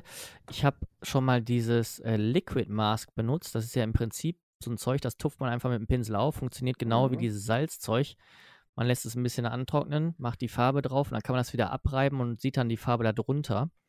Das ist auf jeden Genau. Fall richtig cool. Und ich habe mir letztens auch zum ersten Mal so ein Puder gekauft, um dann Oh ja. quasi die Schuhe meiner ähm, Ultramarines so ein bisschen, die laufen da ja halt über Boden und da sind die Schuhe nicht sauber, um die damit zu machen. Ich muss ganz ehrlich sagen, das sah im aufgetupften Zustand extrem geil aus. Ich habe irgendwie noch nicht so richtig herausgefunden, da muss ich mir nochmal einlesen, wie ich das vernünftig fixiere, weil ich habe es dann einfach mit einem Matt Varnish aus der Kanne gemacht. Das hat nicht so gut funktioniert. Sieht okay aus, aber ich muss das nochmal vielleicht mit Matt Varnish aus der Airbrush probieren, mit weniger Druck, dass es besser hält. Mhm. Aber auf jeden Fall auch eine geile Technik. Ja, cool. Und meine drei ist tatsächlich eure, eure, eure vier. Bei mir ist äh, Washes, obwohl ich die überhaupt gar nicht viel benutze, auf Platz drei, weil ich glaube, für Anfänger ist der Wash die beste Methode, um gute ähm, wirklich äh, Tabletop-ready Miniaturen zu malen. Das ist, es hilft enorm, einfach die Struktur hervorzuheben. Es hilft enorm, äh, Kontraste herzustellen. Und ich glaube, für Tabletop-Standard ist das äh, das Mittel der Wahl, um ähm, schnell gute Miniaturen zu bemalen. Ja, hilft aber auch nur, wenn du vorher die Konturen und die Vertiefung nicht mit Farbe zukleisterst ohne Ende, ne? Ja, ja, ja, klar. Ja, eure drei. Achso, mein, meine drei wäre das Bürsten. Ich habe eine hm. ganze Zeit lang sehr viel gebürstet. Äh, unter anderem kommt das sehr gut, wenn man ähm, Skelette zum Beispiel macht. Hm, ja, äh, Grundfarbe, äh, Wash drauf und dann nochmal mit der Grundfarbe so Trockenbürsten, nur an den erhabenen Stellen. Oder ich, wenn ich jetzt mal an Holzplanken denke, gerade bei Freebooters Fade-Modellen, ähm, da mache ich mittlerweile mit dem Kontrast braun, das läuft dann schön in die Vertiefung, da habe ich dann quasi Grundfarbe Wash. Wenn ich dann nochmal mit einem braunen drüber bürste, gut, sieht auch nicht aus wie Holz, aber sieht schon besser aus. ja, und da gibt es ähm, viel, also einiges an Gelände bin ich dann nur am Bürsten. Ähm, ich werde es bei dem ATST werde ich machen, der wird schwarz grundiert. Dann wird er mit Grau einfach trocken gebürstet. Das hat dann auch so ein bisschen so einen, diesen Abnutzungs- äh, Effekt ja. äh, hinterher bei, bei dem bei dem Gerät, bei der Gerät, sag ich jetzt mal. Der ne? Gerät. Ähm, ja, also gerade auch für große Geländeteile, große Maschinen, Panzer und so ist das super für Holz. Ja, aber auch teilweise für Falten in den Hosen oder so. Wenn man nicht layern will, kann man auch einfach mal schnell so rüberbürsten. Also Bürsten ich ist meine drei. Ich bürste auch alle meine Bases zum Beispiel. Ähm, das, da kommt das richtig gut. Ich habe früher auch immer richtig viel Miniaturen gebürstet und dann aber immer viel zu viel. Ich bin dann meistens irgendwie mit so einem Grau oder so einem Off-White irgendwie über die ganze Miniatur drüber gegangen, um irgendwie so eine Art Edge-Highlight äh, mhm. zu bekommen. Da wird es dann natürlich sehr schnell, da kriegt es diesen Kreideeffekt. Genau. Ne, dass es so aussieht, als äh, wäre man mit Kreide drüber gegangen. Mhm. Aber generell kann man sagen, für stark strukturierte Sachen auf jeden Fall eine sehr gute Methode. Ja, für Basis, ganz genau. Meine, Deine drei, Sali. meine drei ist äh, das Contrasten. Ähm, also das Arbeiten mit den Contrasts tatsächlich. Ähm, es ist recht einfach. Das, was man daraus sieht, äh, ist, ist verblüffend. Ja, klar, einige Anläufe braucht man, bis es sitzt. Äh, bei mir hat es auch nicht beim ersten Versuch geklappt, bis ich gemerkt habe, okay, wie viel Farbe benötige ich eigentlich dafür, ähm, wie trage ich es am besten auf, eher dick, eher dünn, äh, etc. pp. Hat es ein bisschen gedauert, aber als ich dann gemerkt habe, hey, es sitzt, es passt, ähm, ist es wirklich ein Wahnsinnsding oder eine, eine sehr gute Basis, um darauf aufzubauen. Nicht einfach so stehen lassen für meinen Geschmack. Äh, kann man so stehen lassen, ist definitiv schon Battle Ready und vorzeigbar. Ähm, aber darauf kann man ziemlich, ziemlich gut aufbauen und äh, sehr gut dran und mitarbeiten. Und vor allen Dingen, also man sieht ja bei Fabian auch extrem schnell. Ja, ja, ja. also die Schnelligkeit spielt da definitiv eine ganz, ganz große Rolle. Das stimmt auch, ja. Die trocknen auch super schnell. Okay, ma meine 2 ist, äh, glaube ich, eure 5 gewesen. Das ist die Airbrush. Mhm. Ähm, ich mache mittlerweile, also ich bemale, glaube ich, keine Miniatur mittlerweile ohne Airbrush. Einfach, es ist ein enorm gutes Hilfsmittel. Es ist eine relativ hohe Einsteigerhürde, muss man sagen. Also ich bin immer, ich bin ja immer noch Beginner. Ich habe es jetzt mittlerweile so raus, dass ich zumindest die Farben oder dass ich zumindest so arbeite, dass ich die Airbrush nicht ständig verstopft habe, was ich am Anfang immer hatte. Mhm. Allerdings die richtige Farbkonsistenz so ein bisschen hinzubekommen und den richtigen Druck und den, die richtige Entfernung und so weiter ist immer noch relativ schwierig, finde ich. Aber je mehr man damit arbeitet, desto besser kommt man damit zurecht. Und ich möchte die Airbrush für sowas wie zenitale Highlights äh, setzen, zum Beispiel mal in Space Marines ein helleres Blau von oben zenital draufsprühen, dann habe ich schon mal alles ein bisschen gehighlightet, was nach oben guckt. Oder äh, Grundfarben auftragen, wenn ich irgendwas habe, wo eine Grundfarbe sehr viel ist. Ich habe jetzt äh, letztens Miniaturen bemalt, die hatten dann, äh, waren alle nur Haut, also nur, äh, keine richtige Haut, aber die hatten alle, waren relativ einfarbig am Anfang, alles damit besprühen und das hilft auf jeden Fall enorm. Und man kann damit auf jeden Fall noch mehr machen. Und ich freue mich schon, noch, mich noch mehr in die Airbrush einzuarbeiten. Mhm. Airbrush, meine Platz, mein Platz 2. Sehr cool. Ja, du hast eine. Du könntest uns da quasi mal äh, anweisen, wie das funktioniert. Oder ihr, wart ihr nicht auch bei einem Workshop eigentlich, du und Julian? Nee. Mhm. Aber ihr wolltet, ne? Ja, wir wollten immer mal einen Airbrush-Workshop machen, hat sich dann allerdings nie ergeben. Äh, würde ich auf jeden Fall aber auch nochmal äh, machen. Ja, wenn es wieder zugelassen ja. wird. Genau. Ja. Coroni Moni, ja. Also meine, meine Platz 2 ist tatsächlich äh, das Layering. Und zwar mache ich das äh, äh viel eigentlich bei den äh, Goblin Hautfarben. Da arbeite ich mit vier unterschiedlichen Grüntönen, fange halt mit dunkel an und geht dann von Schicht zu Schicht immer heller und ganz zum Schluss dann nur an den erhabensten Stellen. Und ähm, ja, der Effekt, den man am Ende einfach hat, der ist, der ist genial. Ne? Man könnte jetzt auch mit Kontrast einfach einen Grün machen und dann also, kann so lassen. Dann hast du auch zwei unterschiedliche Grüntöne. Je nachdem, wie du das aufgetragen hast, vielleicht drei, weil es verlaufen ist über, über die Erhabenheiten. Aber ähm, ja, also man kann sie auch zu Tode layern, habe ich gehört. Wenn da jemand 12, 13 Schichten irgendwie drauf macht für, für eine Haut oder so, das ist jetzt nicht so mein Fall. Also ich sag mal so maximal vier Schichten, dann habe ich auch einfach keinen Bock mehr hinterher. Ja. Ja, mein Platz 2 Layer, Layering. Layering. Ähm, mein Platz 2, das ähm, klassisch, klassische Washing. Ähm, Washes nutze ich tatsächlich, also es ist ein, ein, ein, ja, ein Must bei mir. Ich glaube, es gibt keine Figur, an der ich äh, nicht mit einem Wash gearbeitet habe. Je nachdem, was ich gerade wasche, sind sowas wie Gryphon Sepia, Aras Urshide und nun Oil äh, wirklich Wundermittel. Ähm, von daher, das ist wirklich etwas für mich, ohne das geht nix. Jetzt wird spannend. Sebo, dein Platz 1. Mein Platz 1 ist Layering. ähm, weil das einfach die einfachste und beste Methode ist, die man mit etwas Übung äh, durchsetzen kann, um äh, gut Kontraste an der Miniatur zu erschaffen. Kontraste sind das Wichtigste, das muss man sich immer merken. Also, wenn so eine Miniatur auf dem Tisch steht und man guckt von einem Meter Entfernung, dann ist der Kontrast das, was die Miniatur ausmacht. Und das kann man mit Layering einfach sehr gut erreichen und das kann jeder. Mhm. Ähm, und das ist auch mit einer der einfachsten Methoden, meiner Ansicht nach. Und deswegen, äh, ich glaube, die benutzt auch wirklich eigentlich so gut wie jeder, zumindest jeder, der Highlights macht. Ja. Und deswegen ist Layering auf jeden Fall meine Platz 1. Mein Platz 1, was habe ich denn immer mit meine? Ja. Sehr schöner Platz 1. Ich kann mich schon fast deinen Platz 1 äh, denken, Fabian. Aber Ja, der Surprise, Surprise. Momentan ist tatsächlich Kontrast, ne? Einfach weil es Ja. effektiv ist, easy, ne? Also ich sage jetzt mal, meine beiden Jungs, die sind jetzt 8 und 11.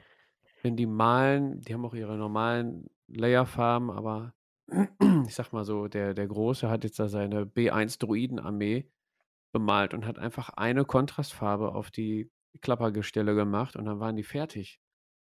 Ja gut, die Waffen noch, eine schwarze noch, okay. Aber das ist so eine Zeitersparnis und die Ergebnisse sind, je nachdem, was du bemalst, einfach total ausreichend. Ne? Und du kannst dann immer noch mit Layering und diversen anderen Maltechniken noch einen oben draufsetzen. Aber der Geschwindigkeitsvorteil ist und das Ergebnis, Battle Ready in, in einer kurzen Zeit. Das ist für mich meine Platz 1. Auch meine Platz 1.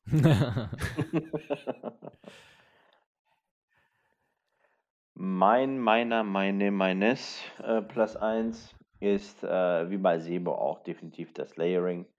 Ähm, quick und auch ziemlich, ziemlich gut. Ähm, sehen die Figuren in meinen Augen mit wenig Arbeit wirklich ziemlich, ziemlich gut aus. Und äh, von daher etwas, worauf ich nach dem oder vor dem, nee, nach dem Washing quasi nicht verzichten kann. Und das waren unsere Okay. Tabletop 5. Hervorragend. Ja, super. Das war's auch mit der heutigen Folge, würde ich sagen. Ich danke euch beiden erstmal vielmals, äh, dass ihr ähm, heute mitgemacht habt.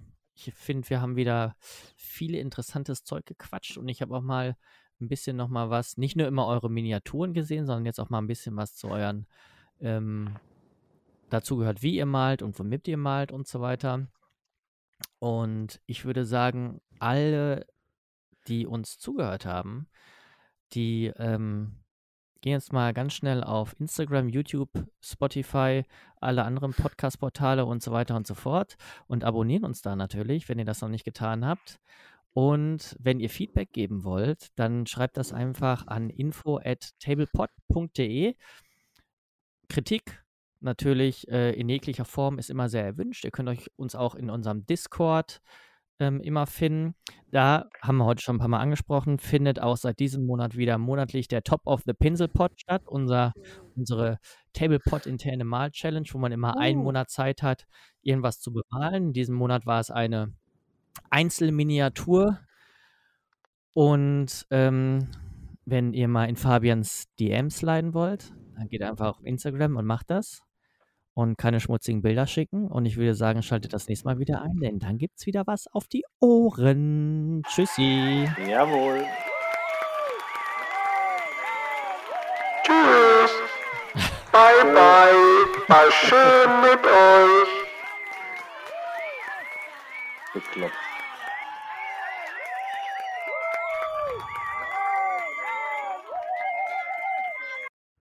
Okay.